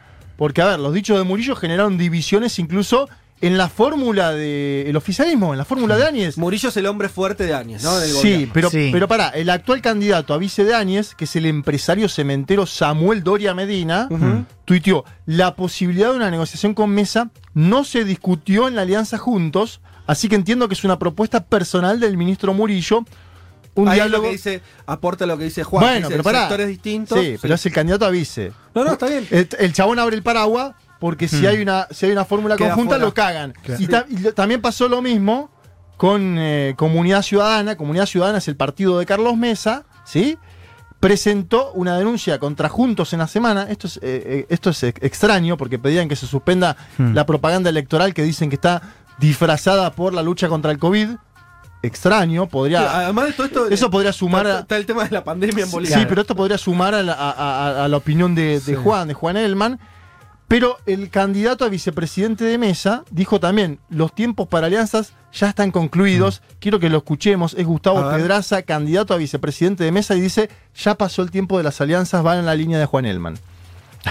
La norma electoral establece que ya pasó el tiempo para hacer alianzas electorales y registrarlas. Es decir, ya precluyó. No se las puede hacer en aplicación estricto o estricta de esta norma. Bueno, acá hay algo que cualquier oyente pícaro ya habrá detectado, lo dijimos un poco, se están quejando los dos candidatos a vicepresidente. ¿Por qué? Porque van a ser los más dañados en caso de que esa fórmula se unifique. Son todas especulaciones igual. Eh, yo tomo lo que dice Juan, que son especulaciones, que son armados distintos. Ahora, hay algunos incentivos hay y hay una decisión de Estados Unidos de decir el MAS no puede ganar la elección. Si hicimos un golpe de Estado, ¿cómo va a la elección el MAS? Creo que eso está en el, en el trasfondo. Sí, eh, yo creo que esa es, esa es la eso es lo que es más serio de la idea de que podrían juntarse Áñez y Mesa, que sería... Presiones externas y, algunos estímulos. Y tomando lo que decía Juan, que son sectores distintos. Una son los sectores Sí. medios de La Paz y otra cosa es el Oriente, y estoy muy de acuerdo de eso, y, y hasta lo pude, te puedo decir, con, con Shapiro cuando estuvimos ahí lo pudimos testear en el mano a mano. Son distintos sectores, Hmm. Pero A ver. ¿qué tienen en común? Son los dos sectores muy anti-Evo, anti-más, Mm. te diría más, incluso anti- más que anti-Evo, y en una situación, si, si esos sectores vi- vieran que el peligro de que el más vuelva al Mm. gobierno se, eh, está a la vuelta de la esquina, Sí. yo no sé si no se podría... Eso es lo que dijo Camacho. No sé si no podrían votar lo mismo. Eso es lo que dijo Camacho, que ahora mide muy poco, mide 5 puntos. Camacho es el autor material del golpe de Estado, candidato sin grandes perspectivas. Fue a Estados Unidos, cuando volvió dijo, muchachos, si no nos unificamos, gana Claro. Evo. Pero ¿quién va primero ahí? Porque digo, la pregunta ahí es, digo, yo entiendo que No, si no, Mesa, sí. vi- digo, si a Mesa le proponen eso, yo no, no- no veo por qué Mesa no podría aceptar. Digo, ahí Sí. la derecha, digo, el tipo que le va a ser presidente está clarísimo. Sí. Ahora, los sectores sociales que encarnan, diría más Camacho Cañés, pues Añez, Sí, digo, sí, más una figura de más colectivo. ca- sí. digo, claro, que son Sí. sectores digo, vos le- Sí. muy marcados. Digo, ¿Vos crees que confían en que Mesa lleve adelante el proyecto que quieren para Bolivia? Digo, ¿confían en que Mesa lidere? Digo, olvídate de Estados Unidos. Esos sectores sociales, ¿confían en que Mesa lleve adelante ese, ese programa? No, sería un todos contra el más, digamos. Eh, un todos contra el más en la primera vuelta, con posibilidad de ganarle en la primera vuelta si van todos juntos, o al menos forzar la segunda. El gran, el gran problema de todos estos sectores, de Mesa también, para mí principalmente de Áñez, pero de Mesa y de Camacho, Mesa y Camacho, mm, mm, eh, perdón, Camacho y Áñez, Camacho hizo el golpe porque entró al palacio y Áñez asumió. Para mí, si hay un gobierno del más, Ay, ay, ay. Carlos Mesa, bueno, puede ser. Por eso digo, esos sectores, los más de derecha, No. tienen algún Lo estímulo. otro, lo otro que me preguntaría, tomando lo que dice Juan, Leti, obviamente, metete, ¿eh? Estás ahí. No. Sí, sí, Ah. estoy, no, estoy acá, pasa que me muteo para no me, Ok. para que no, No. me escuchen los ruidos. Metete en este polémica en el bar, Leti, dale. Claro, no. eh, decía, metete cuando quieras, solamente digo que eh, agrego esto. Habría que preguntarse si los sectores más ultras, que fueron los que estuvieron eh, eh, en- conduciendo el golpe de Estado, que fueron los que ocuparon los- el, el Ejecutivo, con Áñez, con Áñez, figuras- Murillo, los todo. que rodean, Sí. lo que dice Juan, digo, lo que rodea todo eso, el camachismo, si ellos tienen, porque hasta ahora creo que lo que no demostraron es tener la fuerza para tener un, un plan para Bolivia, que es decir, ¿pueden gobernar Bolivia? Yo creo que no. Creo que Mesa podría gobernar Bolivia. Sí. a ver, podría hacer el esfuerzo de tejer Sí, algunas sí. alianzas, hasta cooptar o hacer alianzas con algún sector de- del MAP, incluso pensando. Al camachismo me cuesta mucho más pensarlo como un poder estable. De hecho, la única forma que tuvieron de gobernar es con un gobierno que no se sometió a elecciones. Bueno, Sí. es más fácil gobernar así. Entonces, en ese sentido, yo digo, bueno, tal vez podrían ser parte minoritaria de una alianza. Ahora, dicho todo esto, también, y en eso sí me, me, lo, eh, me acerco más a, a Elman, estos sectores fueron en general muy malos para hacer una, alianzas entre sí. O sea, una parte de por qué también el MAS gobernó tanto tiempo es porque todos esos sectores estuvieron siempre de, de- Sí. Le resultó fácil a Evo, ¿no? Como tener eh, oposiciones muy frágiles, muy fragmentadas. Sí, una cosa igual es disputar el poder siendo oposición y otra es intentar mantenerlo siendo gobierno. Es decir, si, si, si tienen algún llamado externo a decir, muchachos, ordénense, dejen la pavada porque vamos Mm. a perder y Bolivia va a volver a ser gobernada por el movimiento al socialismo, justo que veníamos hablando de las ideologías. Sí. Me parece que hay estímulos de ambos lados y que, a ver, Áñez es la que tiene que tomar la decisión y por eso Murillo dice le vamos a hacer alguna propuesta. Quiero ver cuál es esa propuesta. Por ahí Áñez dice, yo me quedo en Bolivia, nadie me juzga, es mesa presidente y tengo un bloque de diputados para decirle a mesa, yo tengo todavía poder. Bueno, es una opción, no es mala, al lado de que te puedas exiliar en Miami, al lado de que puedas estar presa en Bolivia por haber hecho dos masacres, como la de Sencate de Sacaba. Algún estímulo yo le veo. Esto igual es día a día. Esta semana van a empezar las negociaciones. Dice Pedraza que ya finalizó. Bueno, no sé, es Bolivia en un golpe de Estado. Sí, tampoco las reglas. las finalizó sí. el tiempo, dice Pedraza. Es Bolivia en un golpe de Estado. O sea, inhabilitaron a, un- a Evo Morales, lo inhabilitaron como candidato a senador. No sé, esto. Digo, como para ir concluyendo, elecciones parece haber, porque Áñez dice, vamos a ir a elecciones, se lo dicen los presidentes, Mm. elecciones parece haber. El COVID-19 está golpeando en el Palacio Quemado y varios ministros contagiados, no sé si pudieron ver eso. Y obviamente, eh, en ese cuadro, ante un más que tiene un importante piso electoral, en esto quiero decir piso, me parece que la derecha puede tener algún tipo de estímulos para avanzar o al menos intentar algún tipo de candidatura más unificada, porque la dispersión electoral favorece a Arce Catacora. Y eso Mm. es, es así, es evidente. La Claro. dispersión electoral favorece a Arce Catacora. Lo otro que hay que ver es cómo va a ser la observación electoral de estas elecciones que, y quién las va a monitorear, Mm. porque es el otro gran dilema. Eh, unas elecciones convulsionadas en octubre pasado, con la OEA muy metida. ¿Quién va a monitorear esa elección? ¿La propia OEA? Bueno, varias preguntas que, que nos deja esta columna y que vamos a seguir tocando este tema porque Bolivia a partir de ahora, Fede, compañeros, va a ser eh, una especie de epicentro político sudamericano en los próximos meses porque estamos a las puertas de una elección donde debería haber un gobierno electo democráticamente. Bueno, hasta aquí. Leti, ¿querías decir algo? O, o no? no, tampoco te quiero obligar a opinar, pero. No, perdón, me cuesta un poco meterme así cuando no sé. eh, no, lo que pensaba en base a lo que decía Juan ahora para concluir, que me parece que también igual hay que estar atentos a lo que pase con la pandemia, porque ya vimos hace un par de semanas esas imágenes de hospitales colapsados, de eh, bolivianos y bolivianas que no lograban ser asistidos y morían en las calles, y esta semana también vemos el colapso incluso de los cementerios. Digo, me parece que igual el COVID, o sea, más allá de que un poco nos olvidamos y ya nos metimos más en la política, me parece que en Bolivia hay que estar atentos igual a lo que pase también con el COVID-19. Totalmente, bueno, sí, eso es como el telón de fondo, ¿no? Que está jugando ahí, o está jugando en todos los países. Y es una carta para postergar también, porque la puede Claro. tener a último momento. Sí, no lo Si la sabemos. situación se descontrola. es una carta. Porque incluso. Sí, de hecho que, que jugó hasta el final. Total, ¿no? Claro, porque Áñez siempre dijo, bueno, el MAS está presionando para elecciones cuando estamos con una pandemia. Ujú. Ahora aceptó las elecciones, eso parece haber ocurrido. Es una carta que tiene en el bolsillo. Es una carta. Eh, y además, es una carta que te puede ser, digo, no solo, además de que le convenga políticamente tal vez, Sí, es una si carta está- real. O sea, Exacto. si vos tenés una sesión descontrolada Sí. en términos sanitarios, bueno, no podés por ir a hacer las elecciones en ese momento. Ah, bueno, hasta acá Bolivia. Vázquez, Carg, Elman, Martínez. Seamos conscientes de nuestra posición en la División Internacional del Trabajo. Lo demás, lo demás, no importa nada. Nada. Un mundo de sensaciones.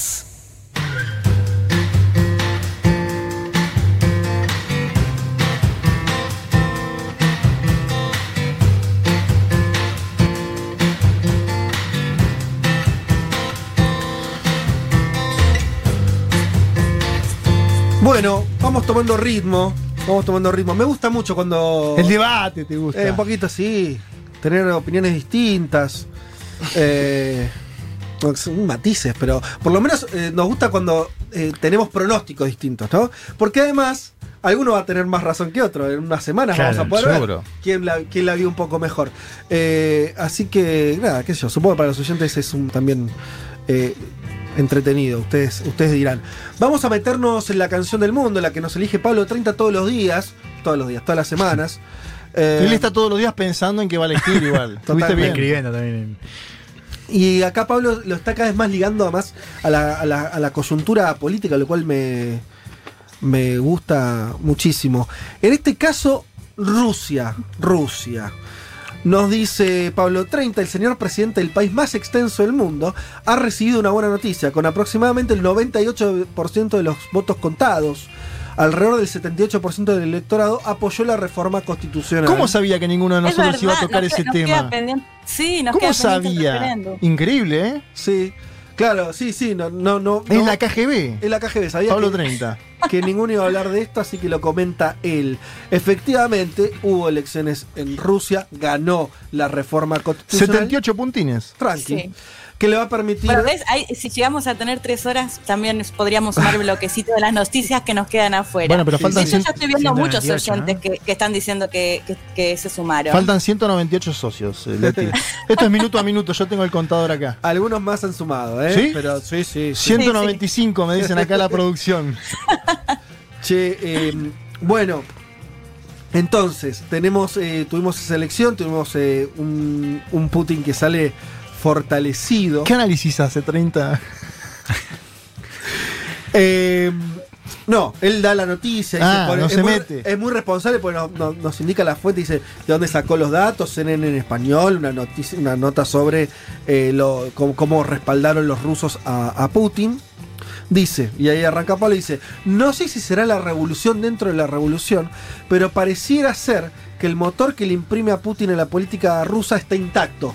Análisis de Pablo 30. Fuerte. Como ¿eh? alguien que mantiene su fortaleza. Hay que decirlo acá en Futu eso de que Putin está intacto. Y pero, la- bueno, la verdad que la- no, las urnas eh, Así lo están dicen. mostrando esto. Dice, nos vamos con este puntapié a escuchar a la banda Motoroma. Banda rusa. No, no la conozco. Yo tampoco. Específicamente a la ciudad de Rostov del Don. Vamos. ¿Eh? La banda es la más reconocida internacionalmente tocando en festivales en Europa, Asia y en América. Apenas suenan los primeros acordes, nos refiere inmediatamente a la banda que enarboló el sonido del post-punk, Joy. Division. Joy Ah, me encanta. Eh, es más, dice, su apodo en la jerga es eh, Russian Show, Joy Division. Parece que en Rusia entonces le dicen que es como algo así como los... Una banda tributo. Sí, los Joy Division de Rusia. Sería algo así. Las influencias que la banda tendría son de, va de Nick Cave, Muy bien. a British Sea Power, Kraftwerk Epa, sofisticado. y Nina Simón. Mirá la amplitud, o sea, de Mm. música electrónica, Nina Simón. Bien. Son más amplios que Vladimir. Eso parece. ellos, ellos mismos hacen y producen su música, dirigen y realizan sus videoclips, diseñan los pósters de sus conciertos. Dicen de su propia estética. Sí. Crecimos viendo películas y dibujos animados soviéticos. Las bandas sonoras de todos ellos eran algo bien específico, como una mezcla de elementos futuristas hechos de sinte- sintetizadores que ahora se les llama ola soviética. Mira, no sabía esto. Eh, claro, y todos tienen su nostalgia, ¿no? Y me imagino que, eh, que en cuanto a la música soviética también. Así que dice, también tenemos algunos elementos de bandas de los 70 y los 80, también dentro del periodo soviético. Eh, con respecto a la difusión, dice, nuestros LPs y EPs han sido distribuidos gratuitamente. Eh, mirá, dice la muy bien, ¿eh? Ahora no es muy popular distribuir canciones gratis de manera oficial, sino es mediante una plataforma monetizada.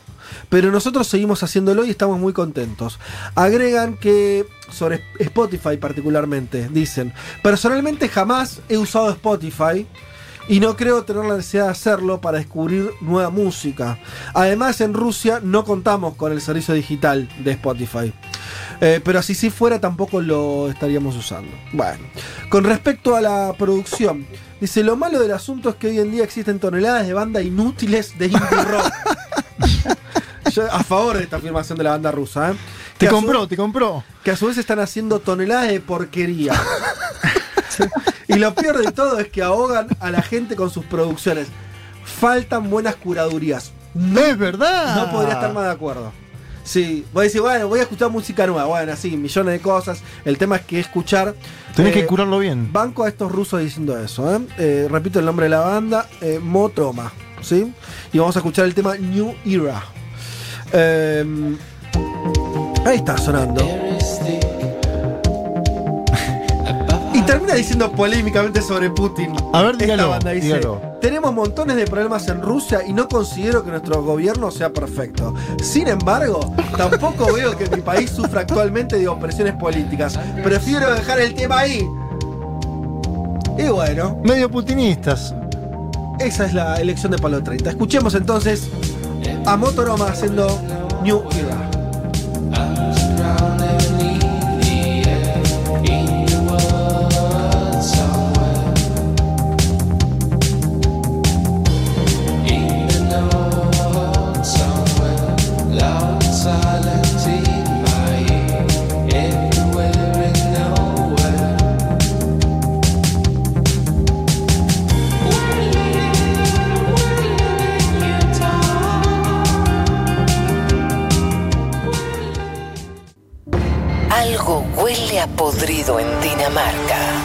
Bueno, en todo el primer mundo. Federico Vázquez, Juan Manuel Carg, Leticia Martínez y Juan Elman. Un mundo de sensaciones.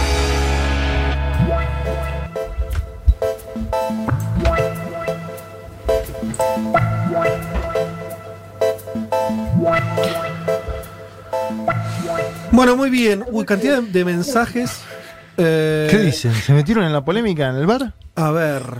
Cada domingo más enamorada platónicamente del señor Pablo 30, Inés, Epa. socia cuare- 42 42.000, no, ojalá. 4.208. ¿Se viene la mando a Pablo 30? Uru Dice contra- que quiere que le pase canciones toda la noche. No, epa, pero Oiga.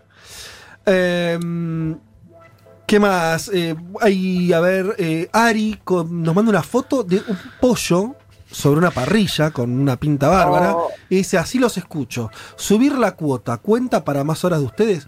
Cuenta. Muy como bien. un socio nuevo. 194, estamos. 194 faltan.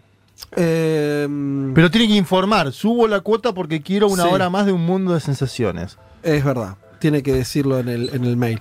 Em, Lucho dice: hay un documental muy bueno sobre música electrónica en la Unión Soviética, Electro Moskva.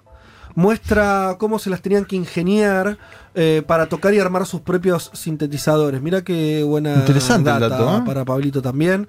Em, hagan el amando de Juan Manuel Cártira, a 80. Bueno, viste, vos vas a abrir la. se cayó, ahora se cayó. No, yo estoy siguiendo mucho el de Mesulán, lo estoy siguiendo Sí, mucho, sí. ¿eh? Bueno. Porque aparte justo los viernes yo estoy en Segurola después, entonces lo Eh, escucho sí, el de. Qué Claro. salida, qué salida espectacular. ¿Cuál? No, la tuya, digo, una salida bárbara. Viene y sale ahí en cara, enganchó y salió por afuera. Y ojo que vas a salir vos ahora, ¿eh?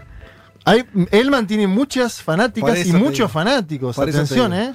Candela dice, amando el tema de la banda rusa, súper anti todo, pero están en Spotify igual, dice Candela. Ah, mirá, no sabía. Bueno, está muy bien, porque para Mejor. nosotros que estamos afuera. Sí, claro.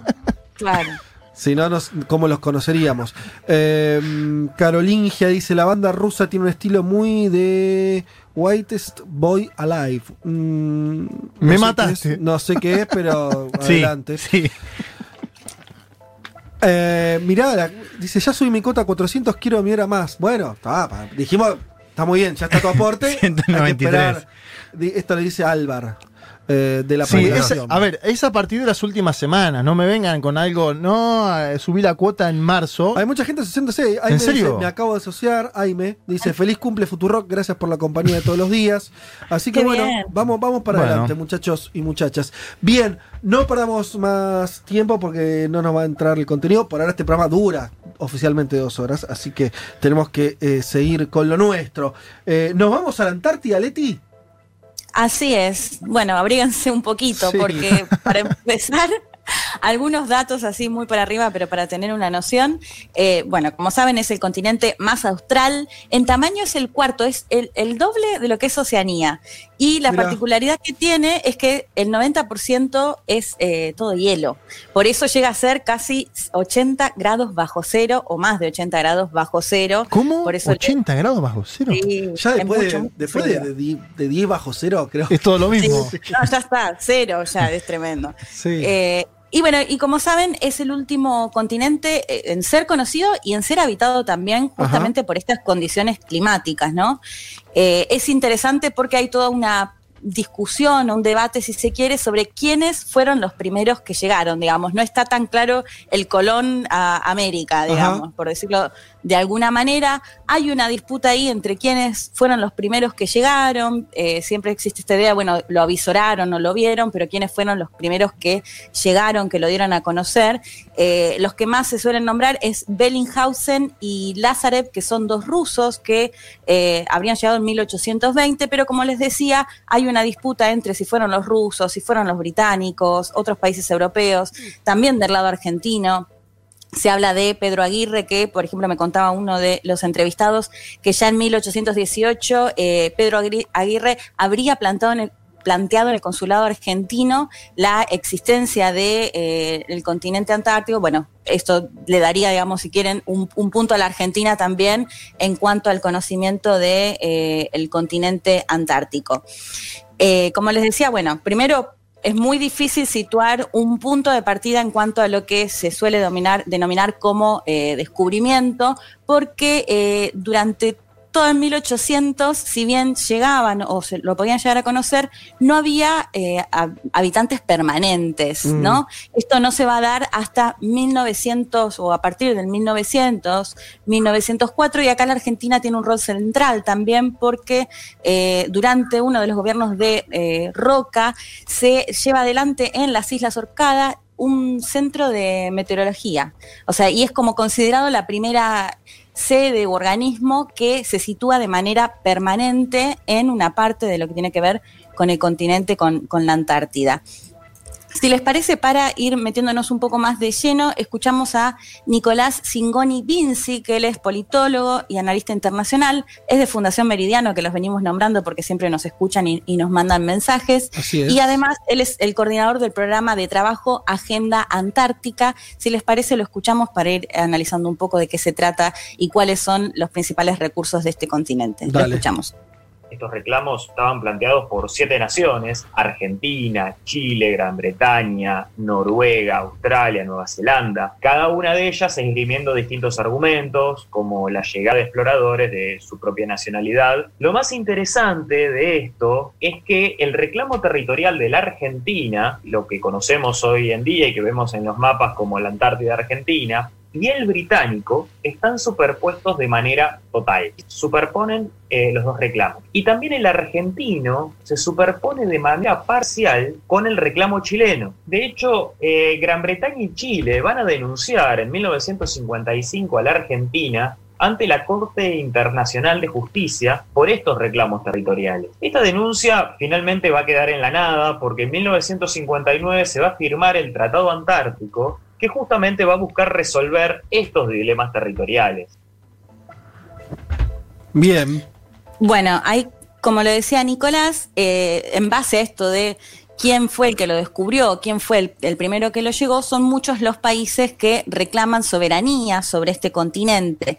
Lo interesante que eh, contaba también Nicolás es que el Reino Unido reclama la misma porción de soberanía que la Argentina y a su vez la porción que, que reclama la Argentina como soberana es en parte la misma que reclama Chile, no en su totalidad, Claro, pero sí hay, hay se una parte. Se superponen, exacto. Entonces, bueno, esto que contaba Nicolás, en 1955 se va a la Corte Internacional, el Reino Unido y Chile eh, le reclaman justamente a la Argentina o se disputan esta soberanía sobre eh, parte del continente antártico y lo interesante es que al final, a finales de la década de 50, se termina dando lo que se conoce como el Trata- Tratado Antártido, que va a sentar las bases de la administración que rige hasta hoy que eh, si les parece ahora sí lo escuchamos a Daniel Filmus, que él es secretario de Malvinas, Antártida y Antártico Sur de la Cancillería Argentina, con quien me comuniqué justamente para hablar un poco de la manera en la que se administra actualmente el continente. Si les parece lo escuchamos. Son 12 países originales, ahora hay 54 países que integran el Tratado Antártico, pero en reconocimiento al trabajo que hace Argentina respecto del Tratado Antártico, la sede central de la Secretaría del Tratado Antártico está aquí, en Buenos Aires, y trabaja cotidianamente en el único objetivo que le fija el tratado para el uso de la Antártida, que es paz y cooperación. La Antártida es un territorio que solo puede ser utilizado para la investigación científica y para la cooperación internacional. La discusión respecto de el futuro de la Antártida es en parte la discusión que tenemos respecto del futuro de la humanidad. La Antártida es el principal reservorio de agua dulce, la Antártida es regulador del cambio climático y la Antártida tiene una cantidad enorme de riquezas fundamentalmente vinculadas a la biodiversidad que hay que preservar. Y el artículo 4 del Tratado Antártico preserva las demandas de soberanía sobre los países. Argentina sigue, por supuesto, planteando el tema de su soberanía como proyección continental ar- argentina. Bueno, ahí es interesante lo que nos contaba Filmus en base a, a ver, pasando un poco en limpio, en base a esto o en esta disputa que se daba por los reclamos de los distintos países, se llega a un acuerdo, un tratado, el Tratado Antártico, eh, de, la- de cómo se va a administrar este continente. En un comienzo eran 12 países, actualmente son 54 países, de los cuales solo 29 tienen estatus consultivo, es decir, que son los que votan o los que tienen eh, más poder, si se quiere, dentro de esta administración continental. Como comentaba Filmus, lo interesante es que este tratado lo que propone es que sea un continente de ciencia y de paz. Es decir, no se puede, por ejemplo, realizar exploraciones Mm. que no tengan que ver con la ciencia y este es un punto clave justamente para eh, mantener el- la paz en este continente del cual estamos hablando.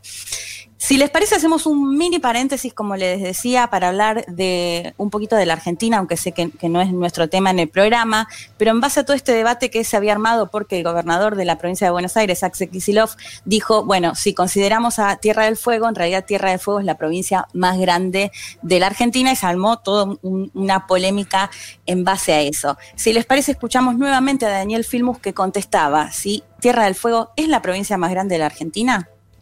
Las declaraciones de Axel Kicillof tuvieron como mérito, entre otros temas, colocar en el centro de la agenda la preocupación por el territorio antártico y que nos preguntemos todos y todas, bueno, a quién pertenece, cuál es su extensión, eh, qué presencia tiene Argentina allí. Así que, bueno, en primer lugar decir que efectivamente, como señalaba él, si uno computa el territorio antártico como corresponde, es decir, como parte de la provincia de Tierra del Fuego, claramente la provincia de Tierra del Fuego es la más grande, incluso superior a, en su extensión a la provincia de Buenos Aires. Argentina tiene una historia enorme en la Antártida, es el país que tiene una presencia ininterrumpida más prolongada. Desde el año 1904 en las Islas Orcadas instaló eh, permanentemente un observatorio y a partir de allí su presencia fue cada vez mayor. Argentina es el país que tiene más bases en la Antártida. Argentina tiene 13 bases en este momento en la Antártida. Argentina es el único país que tiene una población permanente en la Antártida. Mientras que nosotros estamos hablando hoy acá, existe, existe una escuela en la base Esperanza, que es la única escuela que tiene clases presenciales en Argentina porque la Antártida está libre del COVID-19. Bueno, interesante eso, ¿eh? Porque no lo sabía que Argentina era el único país con población permanente. Yo tampoco. Es, porque, eso así es. suele, porque eso suele ser uno de los elementos a la hora de eh, cuando en términos internacionales se debate eh, qué derecho tenés sobre un territorio.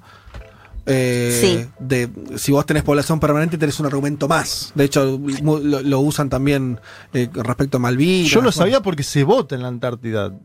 ¿Te acordás ese Claro. dato siempre, el Ah. dato siempre de quién ganó en la Antártida? Y es- Claro. es, es porque hay población allí.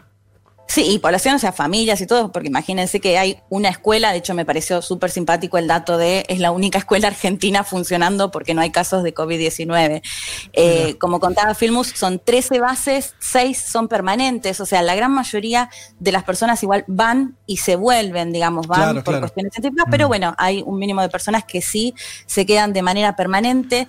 De hecho, bueno, lo que contaba Filmus, que la administración de estas bases depende, por ejemplo, del Ministerio de Defensa, una parte y la otra parte de la secretaría que él dirige. Y otro dato que me pareció interesante es que el primer instituto que hay en el mundo sobre tema antártico es en la Argentina y está desde 1951. Y bueno, y es en, parte quien lleva adelante todo, todo lo que tiene que ver con, con la Antártica, las investigaciones y demás. Para que quede claro entonces el tema de la provincia, el territorio que reclama eh, argentino como parte de la Argentina son, es 1.500.000 kilómetros cuadrados que reclama de la Antártida.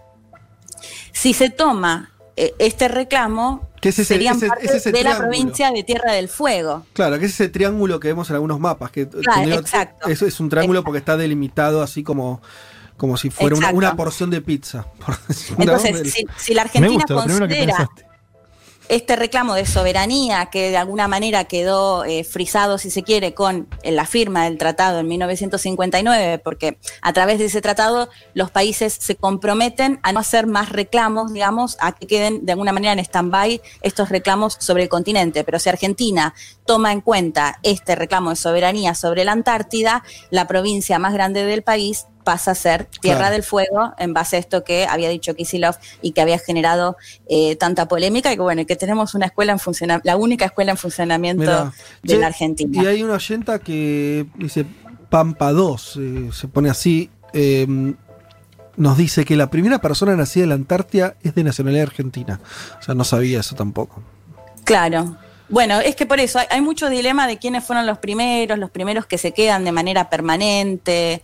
eh, pero bueno, Esta sería no- la, la primera persona nacida en la Antártida. Claro, que No, no lo sé, eh, te- estoy leyendo un mensaje, pero bueno. Eh, eh, Bueno, y, y por otro lado, eh, yo me preguntaba, bueno, ¿por qué es tan importante también eh, la Antártida? ¿no? Porque me daba la Sí. sensación de que no se había tomado mucho en cuenta y en los últimos años se empezó a hablar un poquito más de este continente. Y eh, un poco lo que me contaba Nicolás, quien habló primero, era que al menos él señala dos puntos como centrales. Uno, la ubicación porque está a mil kilómetros de lo que sería Tierra del Fuego eh, continental, digamos, a 3.600 de lo que sería el sur de África y a poco más de 2.000 de Oceanía. Es decir, tiene mucha facilidad para llegar al menos a tres continentes. Es decir, que geográficamente tiene un lugar eh, importante. Y el otro, por supuesto, como suele pasar, tiene que ver con los recursos naturales con los que cuenta este continente, que sobre todo en lo que tiene que ver con lo alimenticio, en la pesca, hay organismos que no se encuentran en otras partes del mundo,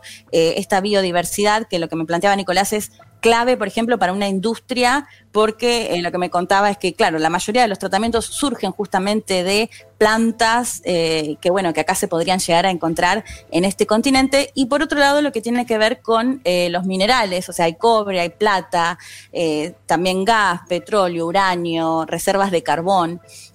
Y acá eh, es interesante hablar de este tratado que yo les comentaba antes, que se da en el marco de la administración. Es un tratado por el cual estos países que forman parte de, la administración no pueden explorar justamente estos recursos, eh, esta biodiversidad con la que cuenta el continente, solo en cuestiones que tengan que ver con lo científico, no se, puede, no se puede hacer con uso comercial.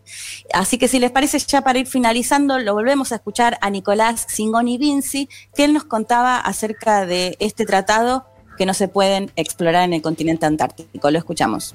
existe algo que se llama el protocolo eh, ambiental o protocolo de Madrid, que es un instrumento del sistema del Tratado Antártico que, lo, que fue firmado por todas las partes consultivas, que vuelve a rescatar esta idea de la Antártida como una reserva natural dedicada a la paz y a la ciencia, pero lo importante es eh, su artículo 7 que prohíbe todas las actividades relacionadas con los recursos minerales, excepto las que tengan fines científicos. Dicho de otro modo, lo que se prohíbe es la explotación comercial de los minerales antárticos, no así su estudio con fines científicos. Este protocolo entró en vigor en el año 1998 y eh, se puso una fecha de duración hasta el 2048.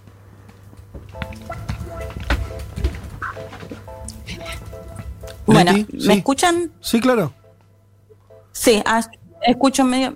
Eh, bueno, como descontaba ahí Nicolás, este tratado que se puso en marcha en 1998 tiene un punto de renegociación en el 2048 y ahí es interesante porque algunos países, entre ellos, por ejemplo, Rusia y eso, ya dieron un poco a entender que les gustaría modificar este tratado por el cual justamente no se pueden explorar estos recursos naturales con fines comerciales. Por eso yo les decía que para mí la mirada va a estar en eso, porque hay que ver qué pasa de acá al 2048 No, sí. en un mundo donde los recursos sabemos que eh, son finitos, así que eh, me parece que ahí eh, está la cuestión a, empezar a observar y ver qué pasa en este continente que tenemos tan olvidado.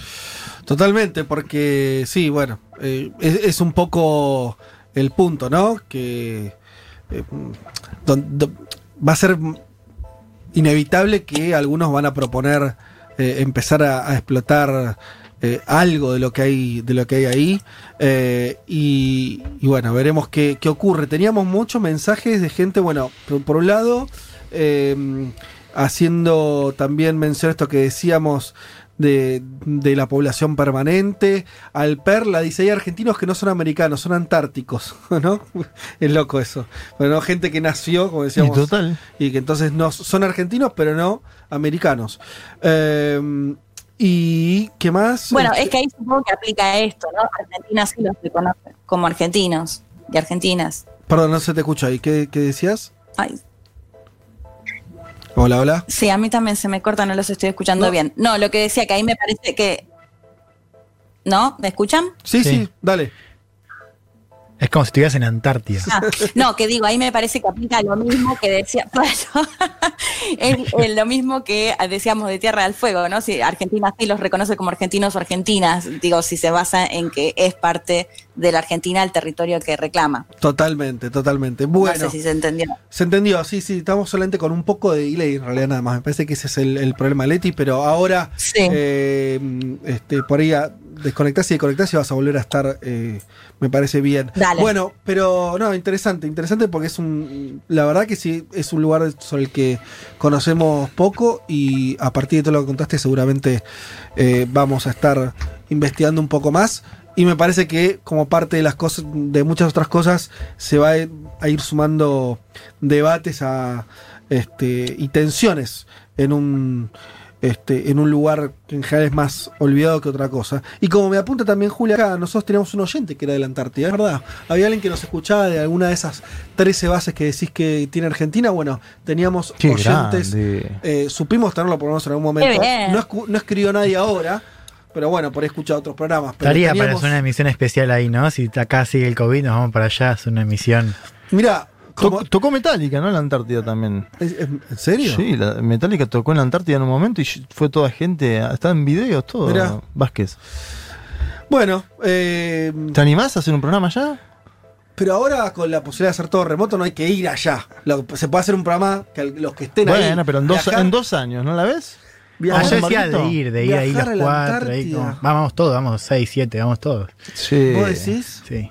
Sí. Hay que- son esos barcos Sí. que rompehielo que hay que tomarse. Me encanta, un, el Irizar, eso me encanta.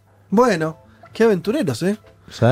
Yo, Un mundo de sensaciones desde la Antártida, me encantó. bueno, listo. Plan para el 2000, 22. 2022, claro. Porque el 21, Porque en uno no sabemos qué va a pasar. Además, además no, hay, no hay COVID allá, vayamos. Eso es verdad. Por eso, por eso decía. Es. Bueno, en Uruguay casi tampoco y no estamos yendo. Claro. Gracias, Leti. No, por favor.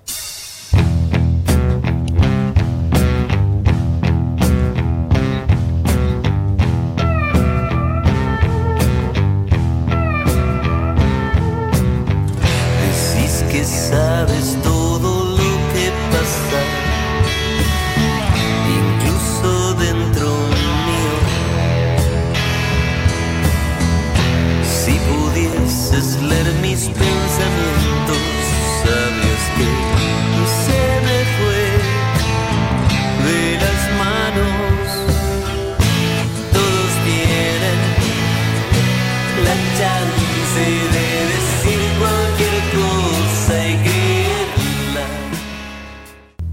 Un mundo de sensaciones. Federico Vázquez, Juan Manuel Carg, Leticia Martínez y Juan Elman. Un programa sobre política internacional que no cree en teorías conspirativas. Bueno, casi.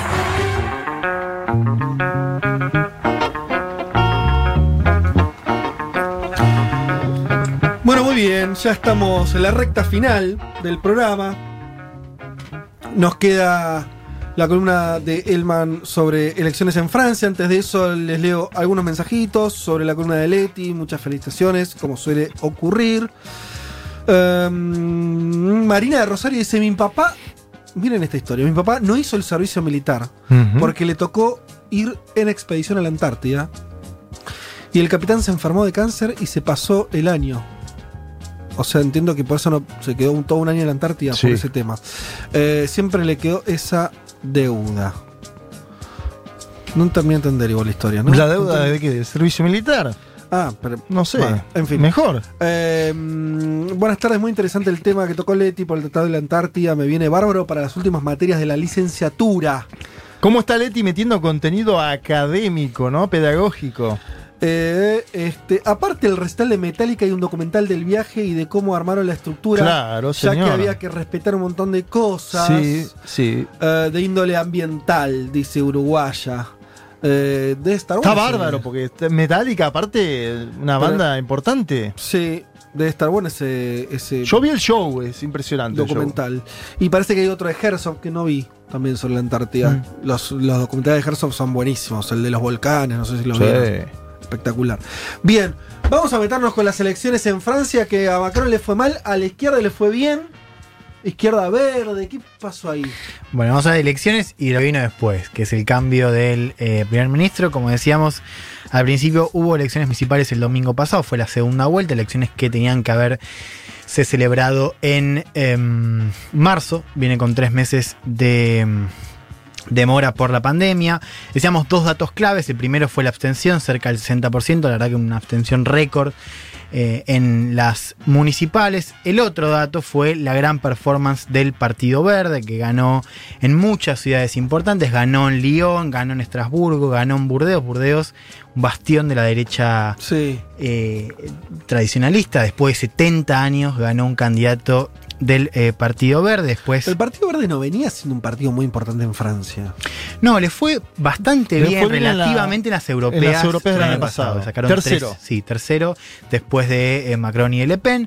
Ellos ya ahí venían pidiendo pista. Las elecciones europeas suelen ser igual una vidriera para que estas fuerzas eh, suman. De hecho, le fue bien en, en general en toda Europa Sí. en el año pasado. Acá se consolida, digamos, como fuerza dentro del progresismo, algo que en otros espacios de Europa digo, no está tan claro en qué, en qué espacio están. En Francia están claramente dentro del progresismo. De hecho, también hicieron alianzas, de, en- fíjense, en Marsella, que ganó también la izquierda, Ajá. ganó los verdes en alianza con la Francia Insumisa, el partido Claro.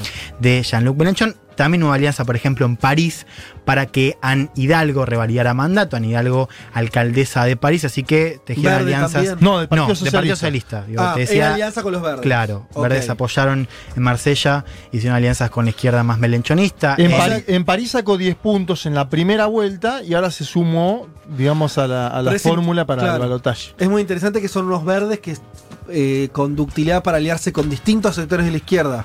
Sea con los socialistas, Sí. más de centro, con Melenchón. Ganaron con candidatos propios como en Burdeos, apoyaron a la izquierda en Claro, Marsella, al bien. socialismo en París, pero el panorama general, la imagen es que consolidan este ascenso en la política francesa, ganando en ciudades. Si uno mira el mapa, va a ver que es un mapa con muchas fuerzas verdes y rojas ¿no? del socialismo. Partido Socialista que vuelve a, a aparecer en primera plana después de un momento quizás más con un fracaso electoral en 2017, está volviendo a, a, a levantar. Otra de las cosas que, tenemos que mencionar de la elección, que es que el partido de Macron, la República en Marcha, no ganó ninguna ciudad de más de 100.000 habitantes. El único ganador oficialista fue Edouard Philippe en eh, Le eh, ganó, ganó cómodo, pero Philippe no es parte del partido Macron. Era hasta esta semana primer ministro de un resultado muy magro del partido de Emmanuel Macron, este experimento político que es la República Marcha, que no se dice que es, que es de izquierdas o derecha, digo, es una fuerza que Macron la, la denomina como una fuerza liberal del siglo XXI, que está por encima de las divisiones tradicionales de la política francesa. Bueno, le fue bastante mal en las Sí. elecciones. ¿Y por qué le fue mal? Bueno, en realidad nunca le a Macron, digamos, si bien le, fue ido bien, eh, le, le fue bien en las elecciones Sí. parlamentarias, legislativas, apenas después. Apenas ganó. Pero ahí ya había una, una abstención del 50%. Ahora vamos a contar un poco los problemas. Sí. Los, los problemas, yo diría dos, digamos. Hay un problema de conexión en el interior del país. Digo, ahí- conexión? De conexión con el interior del país, un problema de, de territorialidad, si querés. De Macron, de la de fuerza de Macron, de la Macron. fuerza Bien. eh, de Macron. Y en, y en sí es una fuerza que, digo, se habla de Macron, no se habla mucho de la República en Marcha. Claro. De hecho, digo, el primer Es ministro un líder Philippe- sin partido. Sí, es, es un macronismo, digo, es Mm. un- digo, tiene una fuerza política que no, no está al mismo nivel que está la figura de Macron, si Mm. querés. Y de hecho, uno de los datos importantes de, de esta primera parte del gobierno fue que Philippe, primer ministro, no, no se unió al partido, no venía de, de los republicanos, que es la centro derecha de Sarkozy, y no se unió al partido de Macron para ser primer ministro. Ajá. Y es el único macronista que ganó en la elección. Una ciudad fuerte. Claro, esto es lo que decíamos, digo, único candidato oficialista, pero digo, no, es, no es parte del, No es puro, no es del- puro. del partido de Macron. Y esto es un dato interesante porque después de las elecciones hubo dos movimientos. El primero fue anunciar un giro verde. Macron anunció una agenda ecologista en una convención del clima con ciudadanos, que era un espacio que Macron le quiere dar a la sociedad civil para que elabore propuestas climáticas, aceptó una gran mayoría de ellas, va a invertir 15 mil millones de euros en la transición energética, va a agregar el compromiso con la ecología en la constitución de aprobarse un referéndum. Se negó de todas maneras algunas reformas muy puntuales, se negó a un impuesto del 4%, un impuesto ecológico a las empresas. ¿Se negó? Ahí Mirá. se, ne- se negó. Mamá, Eh, ¿cómo les cuesta hacer aunque sea algo Cuando se habla de guita, Mami. Y el la otra Sí. medida discutida fue eh, renegociar la. o bajar el límite de velocidad en las carreteras a 110 kilómetros por hora. Eso fue una medida que Macron dice todavía se está por discutir. Digo, es una medida que eh, entra en el paquete de políticas que llevaron previo a lo se acuerdan la explosión de los chalecos amarillos. Digo, medidas. ¿Esa estaba?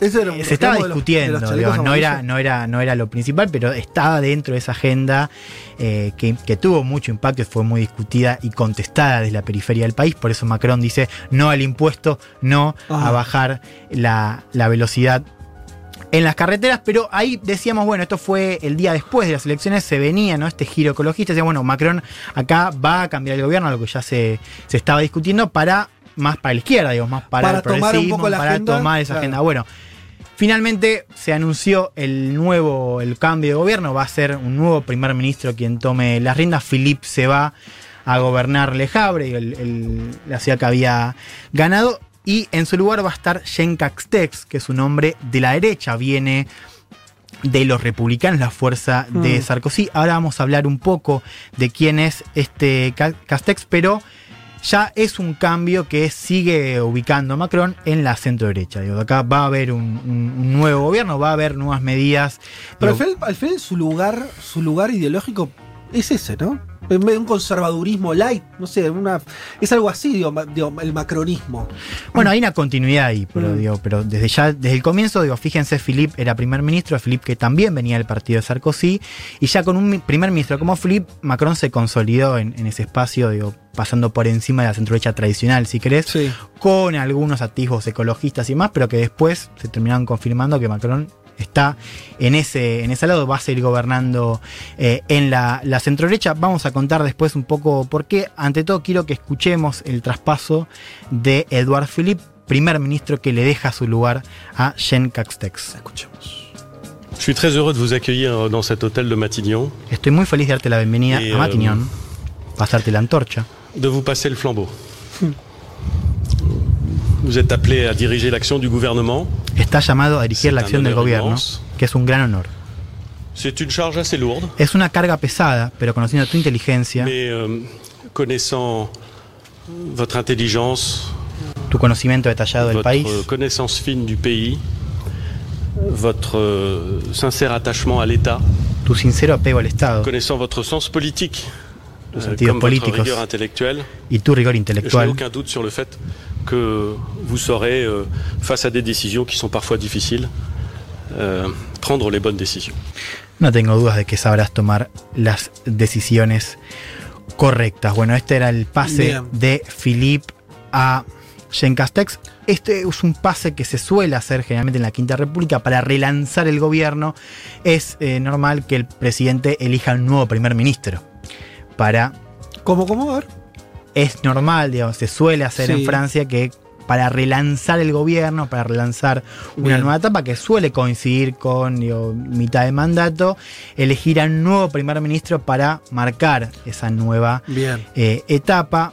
Decíamos, hay ciertas líneas de continuidades entre Philippe y Castex. No es que es un giro abrupto, pero ante todo tenemos que decir que Castex es un hombre que tiene una popularidad muchísimo menor que la de Macron. Digo, no es alguien que era conocido en, en la política francesa, a diferencia de Philippe. Philippe en las últimas semanas venía siendo más popular que Macron.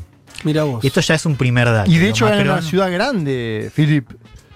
Sí, Philippe venía gobernando ahí, pero digamos, en, en la pandemia, Philippe asumió, digamos, un, un rol, no tanto de liderazgo, pero rec- recogió una popularidad mayor al presidente. Más Sí. del 50% de los franceses lo, lo y se va, se va a su ciudad y Se va a. se desentiende del gobierno. Hay que ver qué, cuál es el rol que va a tomar. Por esto que te decía recién, digo, Philippe, si uno venía viendo las encuestas, popularidad mayor que la del propio presidente. Con un perfil más moderado, más perfil bajo, que contrastaba mucho con la imagen de Macron como un presidente más soberbio de las ciudades. Esto hizo que Philippe tenga, digamos, una especie de momentum en la política francesa, revalida mandato en eh, Le Havre, pero hay que ver cuál va a ser el rol que va a cumplir. Algunos dicen que Philippe va a estar dentro de, la, dentro de la órbita del macronismo, que va a ser parte del proyecto para revalidar mandato en 2022.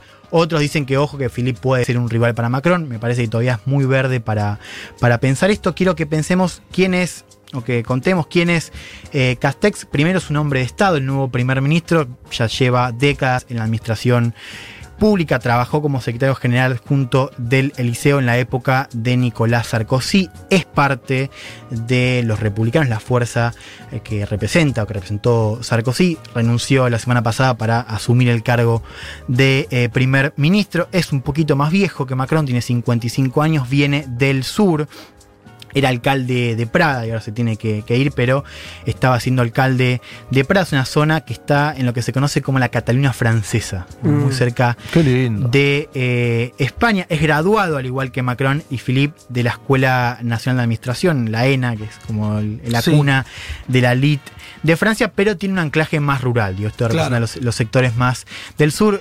Me gustaba una etiqueta que le ponían como un tecnócrata rural. Ahora, saliendo un segundo de, de- de tanta de la biografía de estas personas, digo, por ahí también es un poco alejado de, de, los, de los nombres que, que, que se conocen acá, por lo menos. Eh, ¿Qué pasó con, con los chalecos amarillos y toda esa efervescencia que me- se fue evaporando, ¿no? También que después vino la, la pandemia, en fin, pero quedó un poco perdido eso, ¿no?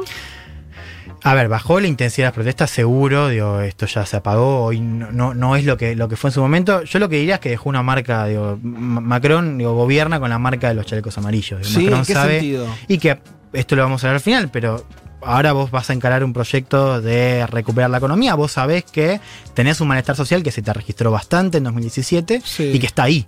Digo, Ay, está ahí sí. porque Macron está, quiere seguir impulsando reformas como la reforma previsional del sistema de pensiones. Sí. Y no es lo mismo. Digo, para mí la marca de los chalecos amarillos sigue estando presente y va a seguir estando presente en, la, en el ¿Pero qué significa de- que está la marca? que te ¿Qué puede ma- estallar en cualquier momento. Pero, pero Macron, eso hizo que la agenda por derecha de Macron se, se morigere.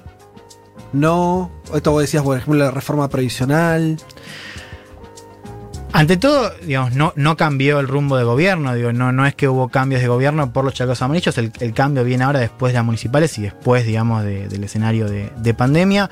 Me parece que lo que busca Macron y lo que buscaba tanto con Philippe como ahora con Castex es mantener el vínculo, eh, de, que, que- a Macron se le escapa digo, por fuera de París. Digo, tener un anclaje por fuera de París, que eso es un poco la expresión de los chalecos amarillos, digo, fue una revuelta desde la periferia, Sí. digo, y me parece que la apuesta siguió siendo mantener ese, ese vínculo eh, con la política, digo, con los partidos o con eh, los espacios políticos de esas periferias, no tanto con las poblaciones que fueron a protestar, pero me parece que cuando uno piensa en la agenda ecologista de Macron, también sabe que los límites están muy marcados.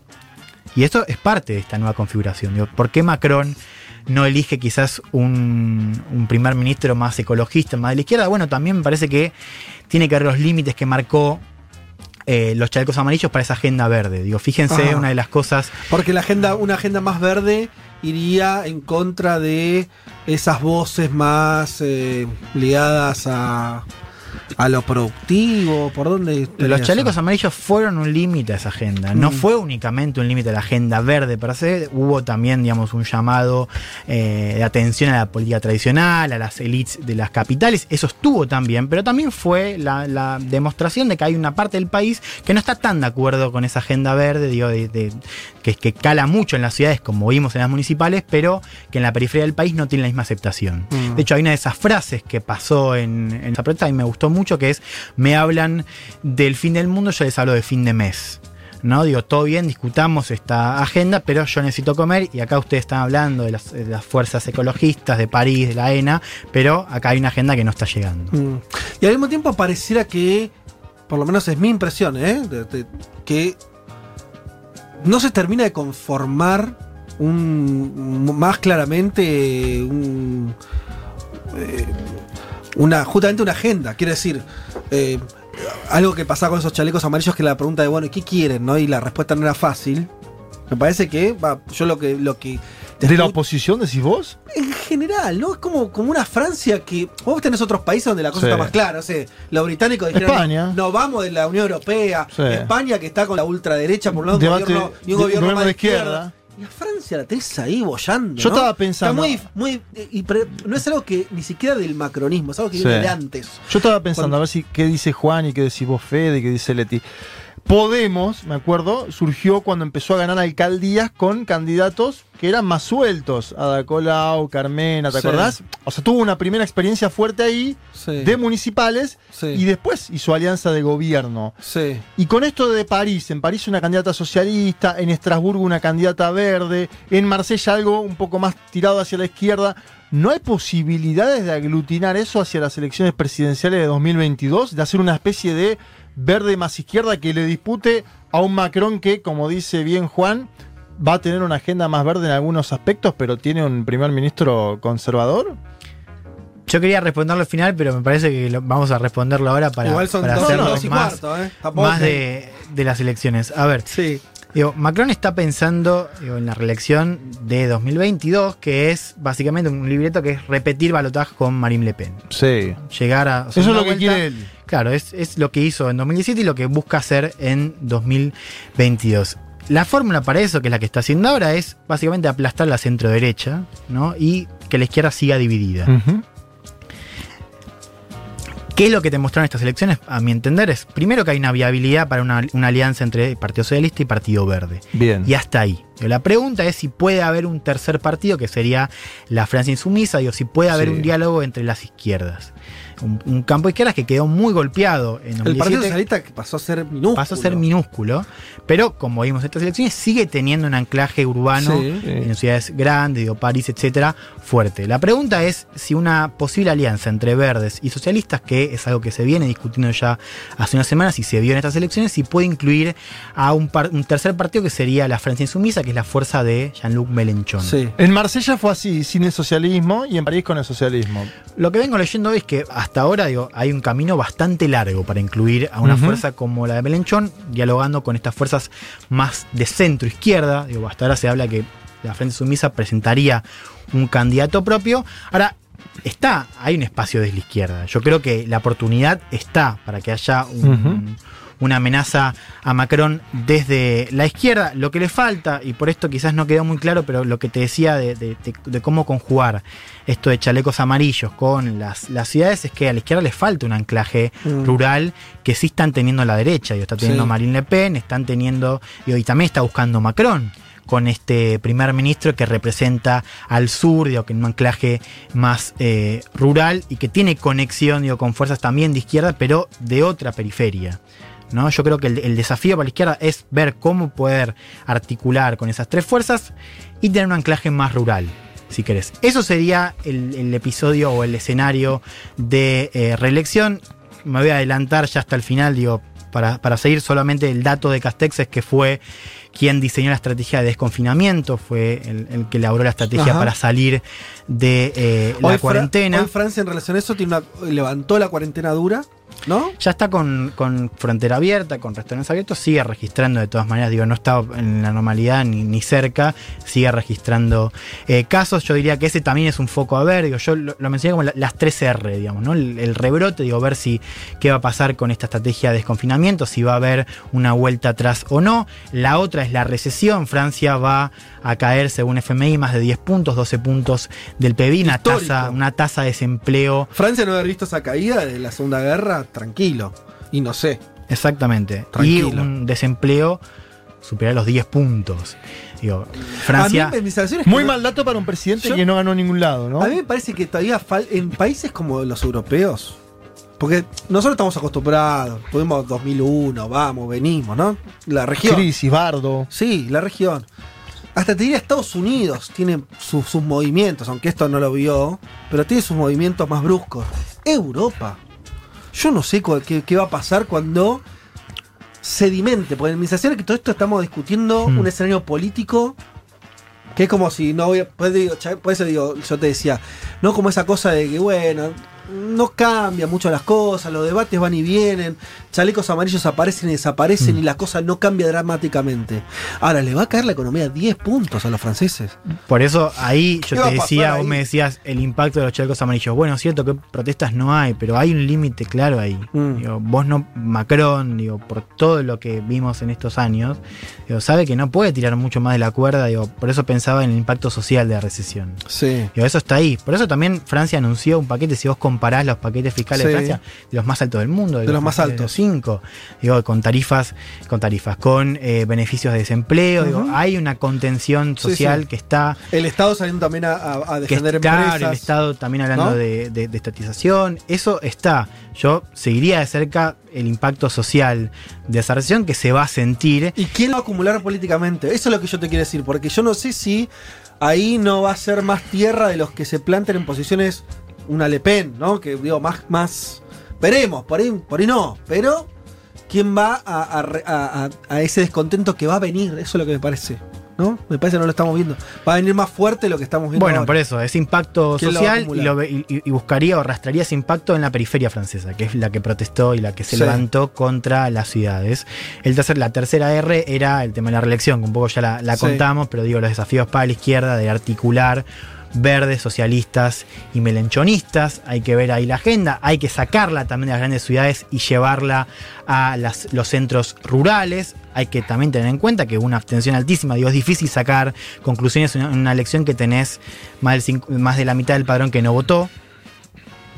Y hay que ver si Macron tiene ahora la fuerza, digo, ya perdió mucha potencia narrativa el, el macronismo, digo, ya está claro que Macron no vino a cambiar la política francesa, me No. parece que va a quedar en historia, al menos lo que estamos Sí. viendo, como un presidente más de la centro derecha, sí, más joven, sí, más canchero, Sí. sí, con una fuerza nueva que se vistió de anti pero me parece que eso sigue estando. De una eh, centro derecha que tuvo muchas caras, ¿no? Porque pasó por Sarkozy, pasó por digo, pasó por, por caras que van ahí, dan rotando incluso de partidos, pero Y en esta segunda, Sí. segunda parte del mandato va a seguir esta agenda, digo, Macron, Claro. insisto, va a seguir adelante con la reforma previsional, digo, no me parece que vaya a cambiar mucho la cara, hay que ver si eso le alcanza para llegar a este, esta segunda vuelta con Le Pen en 2022, por ahora sabe, y me parece que este es el dato de estas semanas, que tiene una amenaza desde la izquierda.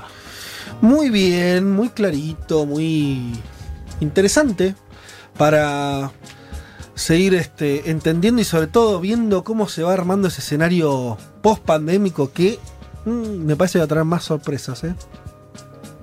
Hasta las 2 de la tarde. De la. Vázquez, Carg, Martínez, Elman te traen un mundo de sensaciones. Una solución argentina para los problemas globales.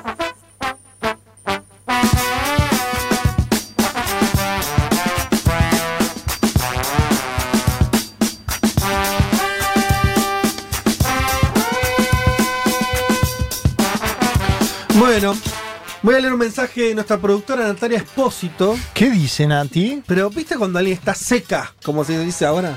Seca harta, dice, chico, basta. Y aparte está laburando de la- desde temprano, No, ha hecho maldito. Está- está- tiene Toda la semana, ahora ha hecho maldito. Las bolas por el piso. Así nomás. Los ovarios por el piso. Sí, señor. Si vale la expresión, la Sí. figura. Eh, no dije eso, dice, ahora se ríe, pero, pero yo sé que sí, Nati, porque. ¿Qué- ¿Pero qué dijo Seca? Dígalo. No, no, no, pasadísimos, dice, como quien. Oh. Dice, cerremos, dice, cerremos. Lean algunos mensajes y nos vamos. Es que lo tenemos a Darío Pasadísimos. Z afuera esperando, es verdad. Tiene- es verdad, Nati. Es que además esto, viste, esta, esta joda de las tres horas, que entonces nos, ahora nos pasamos con menos culpa, eso está pasando. Hubo mucha gente asociada hoy, ¿eh? Y Atención. muchos oyentes, ¿no? Pidiendo las tres horas. Sí, ahí estás, Leti, te recuperamos. Sí, perdón. De hecho, me dejaste hacer un mini comentario Pero por favor. que se me cortó y me malhumoré. Al final no escuchaba bien. Sí. Primero un mensaje de Twitter. Acá toda emocionada con la columna de la FUTU. Mi bisabuelo fue el primer argentino en ir a la Antártida. ¿Qué? José María Sobral, que viajó en 1902 y que nos escucha la oyente del pasado desde Wow. Ushuaia, así que el dato me, me encantó. Ah, y ella, ella, ella es de- de- eh, vive en Ushuaia. bisabuelo, claro. Y Y, su su, bisa- bisabuelo fue viajó a la. Antártida en 1902. Qué Wow, grande. Mirá vos. Y nos está escuchando, así que buenísimo. Bueno. Pero lo que quería decir es que, no sé si lo dije, me parece que no, que la Antártida además eh, tiene la mayor cantidad, la mayor reserva de agua dulce en el mundo. Sí, lo dijiste. Ah, lo dije, listo, Sí, bueno. lo- lo me Igual está bien marcarlo de vuelta, Leti. Está bien. y una cosa más, que habíamos hablado de los mapas. La Argentina tiene un mapa bicontinental, que lo habíamos comentado en la columna de los mapas, Sí. que fue reconocido por la ONU y que este mismo año el gobierno quiere llevarlo al Congreso para que se difunda en las escuelas y esto es bien interesante porque como planteábamos es bicontinental, es decir, que ya también cuenta a la Antártida como parte de territorio argentino. Bueno, muy Yo bien. tengo un mensaje de un amigo. Damián Estazone, que dice: Entre lo de Surinam y Guayana francesa de la semana pasada y lo de hoy de la Antártida, me convertí en fan de Leti. Así Ah. que tenés un fan. Damián Estazone es campeón mundial de la Argentina con el futsal, lo digo siempre, un, un deportista importante y nos escucha, así que le mandamos un abrazo. Qué lindo.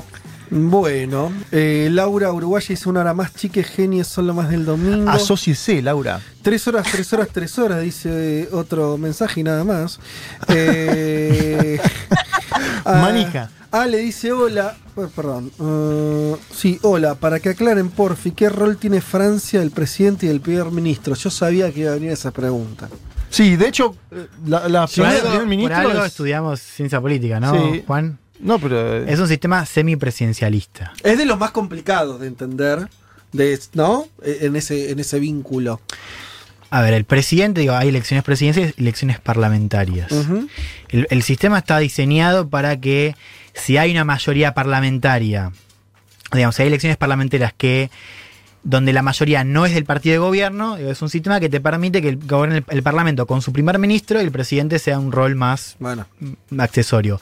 No es lo que suele pasar generalmente. Generalmente lo que suele pasar es que el presidente gana las elecciones, tiene mayoría parlamentaria y en ese caso, que es el caso que estamos viendo ahora, el primer ministro es más una figura de. es un número dos. si lo que es raro en Francia, a diferencia de, o los sistemas como el argentino, para decirlo bien fácil, Sí. presidencialista, o los sistemas parlamentarios, el español y tantos otros que hablamos siempre acá, es, es una mixtura de esos dos.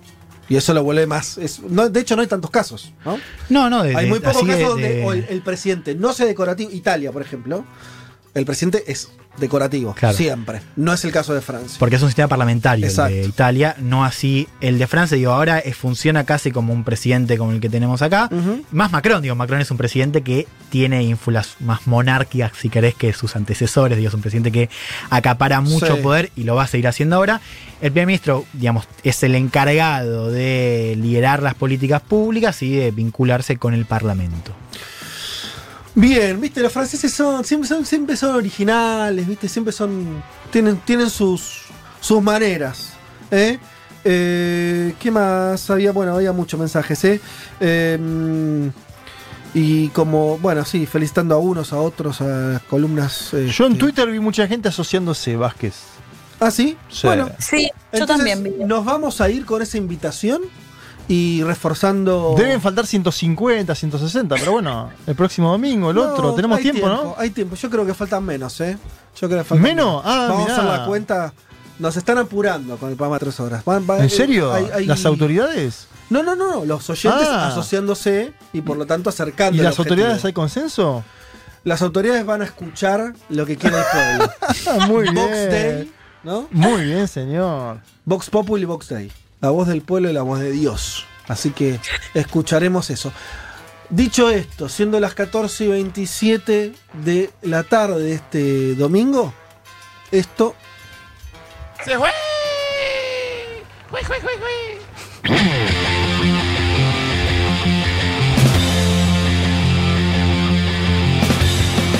Eh, señoras y señores, eh, muchas tardes y buenas gracias. Agradecemos como siempre a Lali Rambolada por la puesta en el aire, a la ya nombrada Nati Espósito y a nuestra otra productora Aldana Somoza, los saludamos, eh, por supuesto por su trabajo, imprescindible en este programa. Eh, nosotros nos vamos a reencontrar el domingo que viene, ya con Leti en el piso, ¿no? ¿Te toca venir Leti?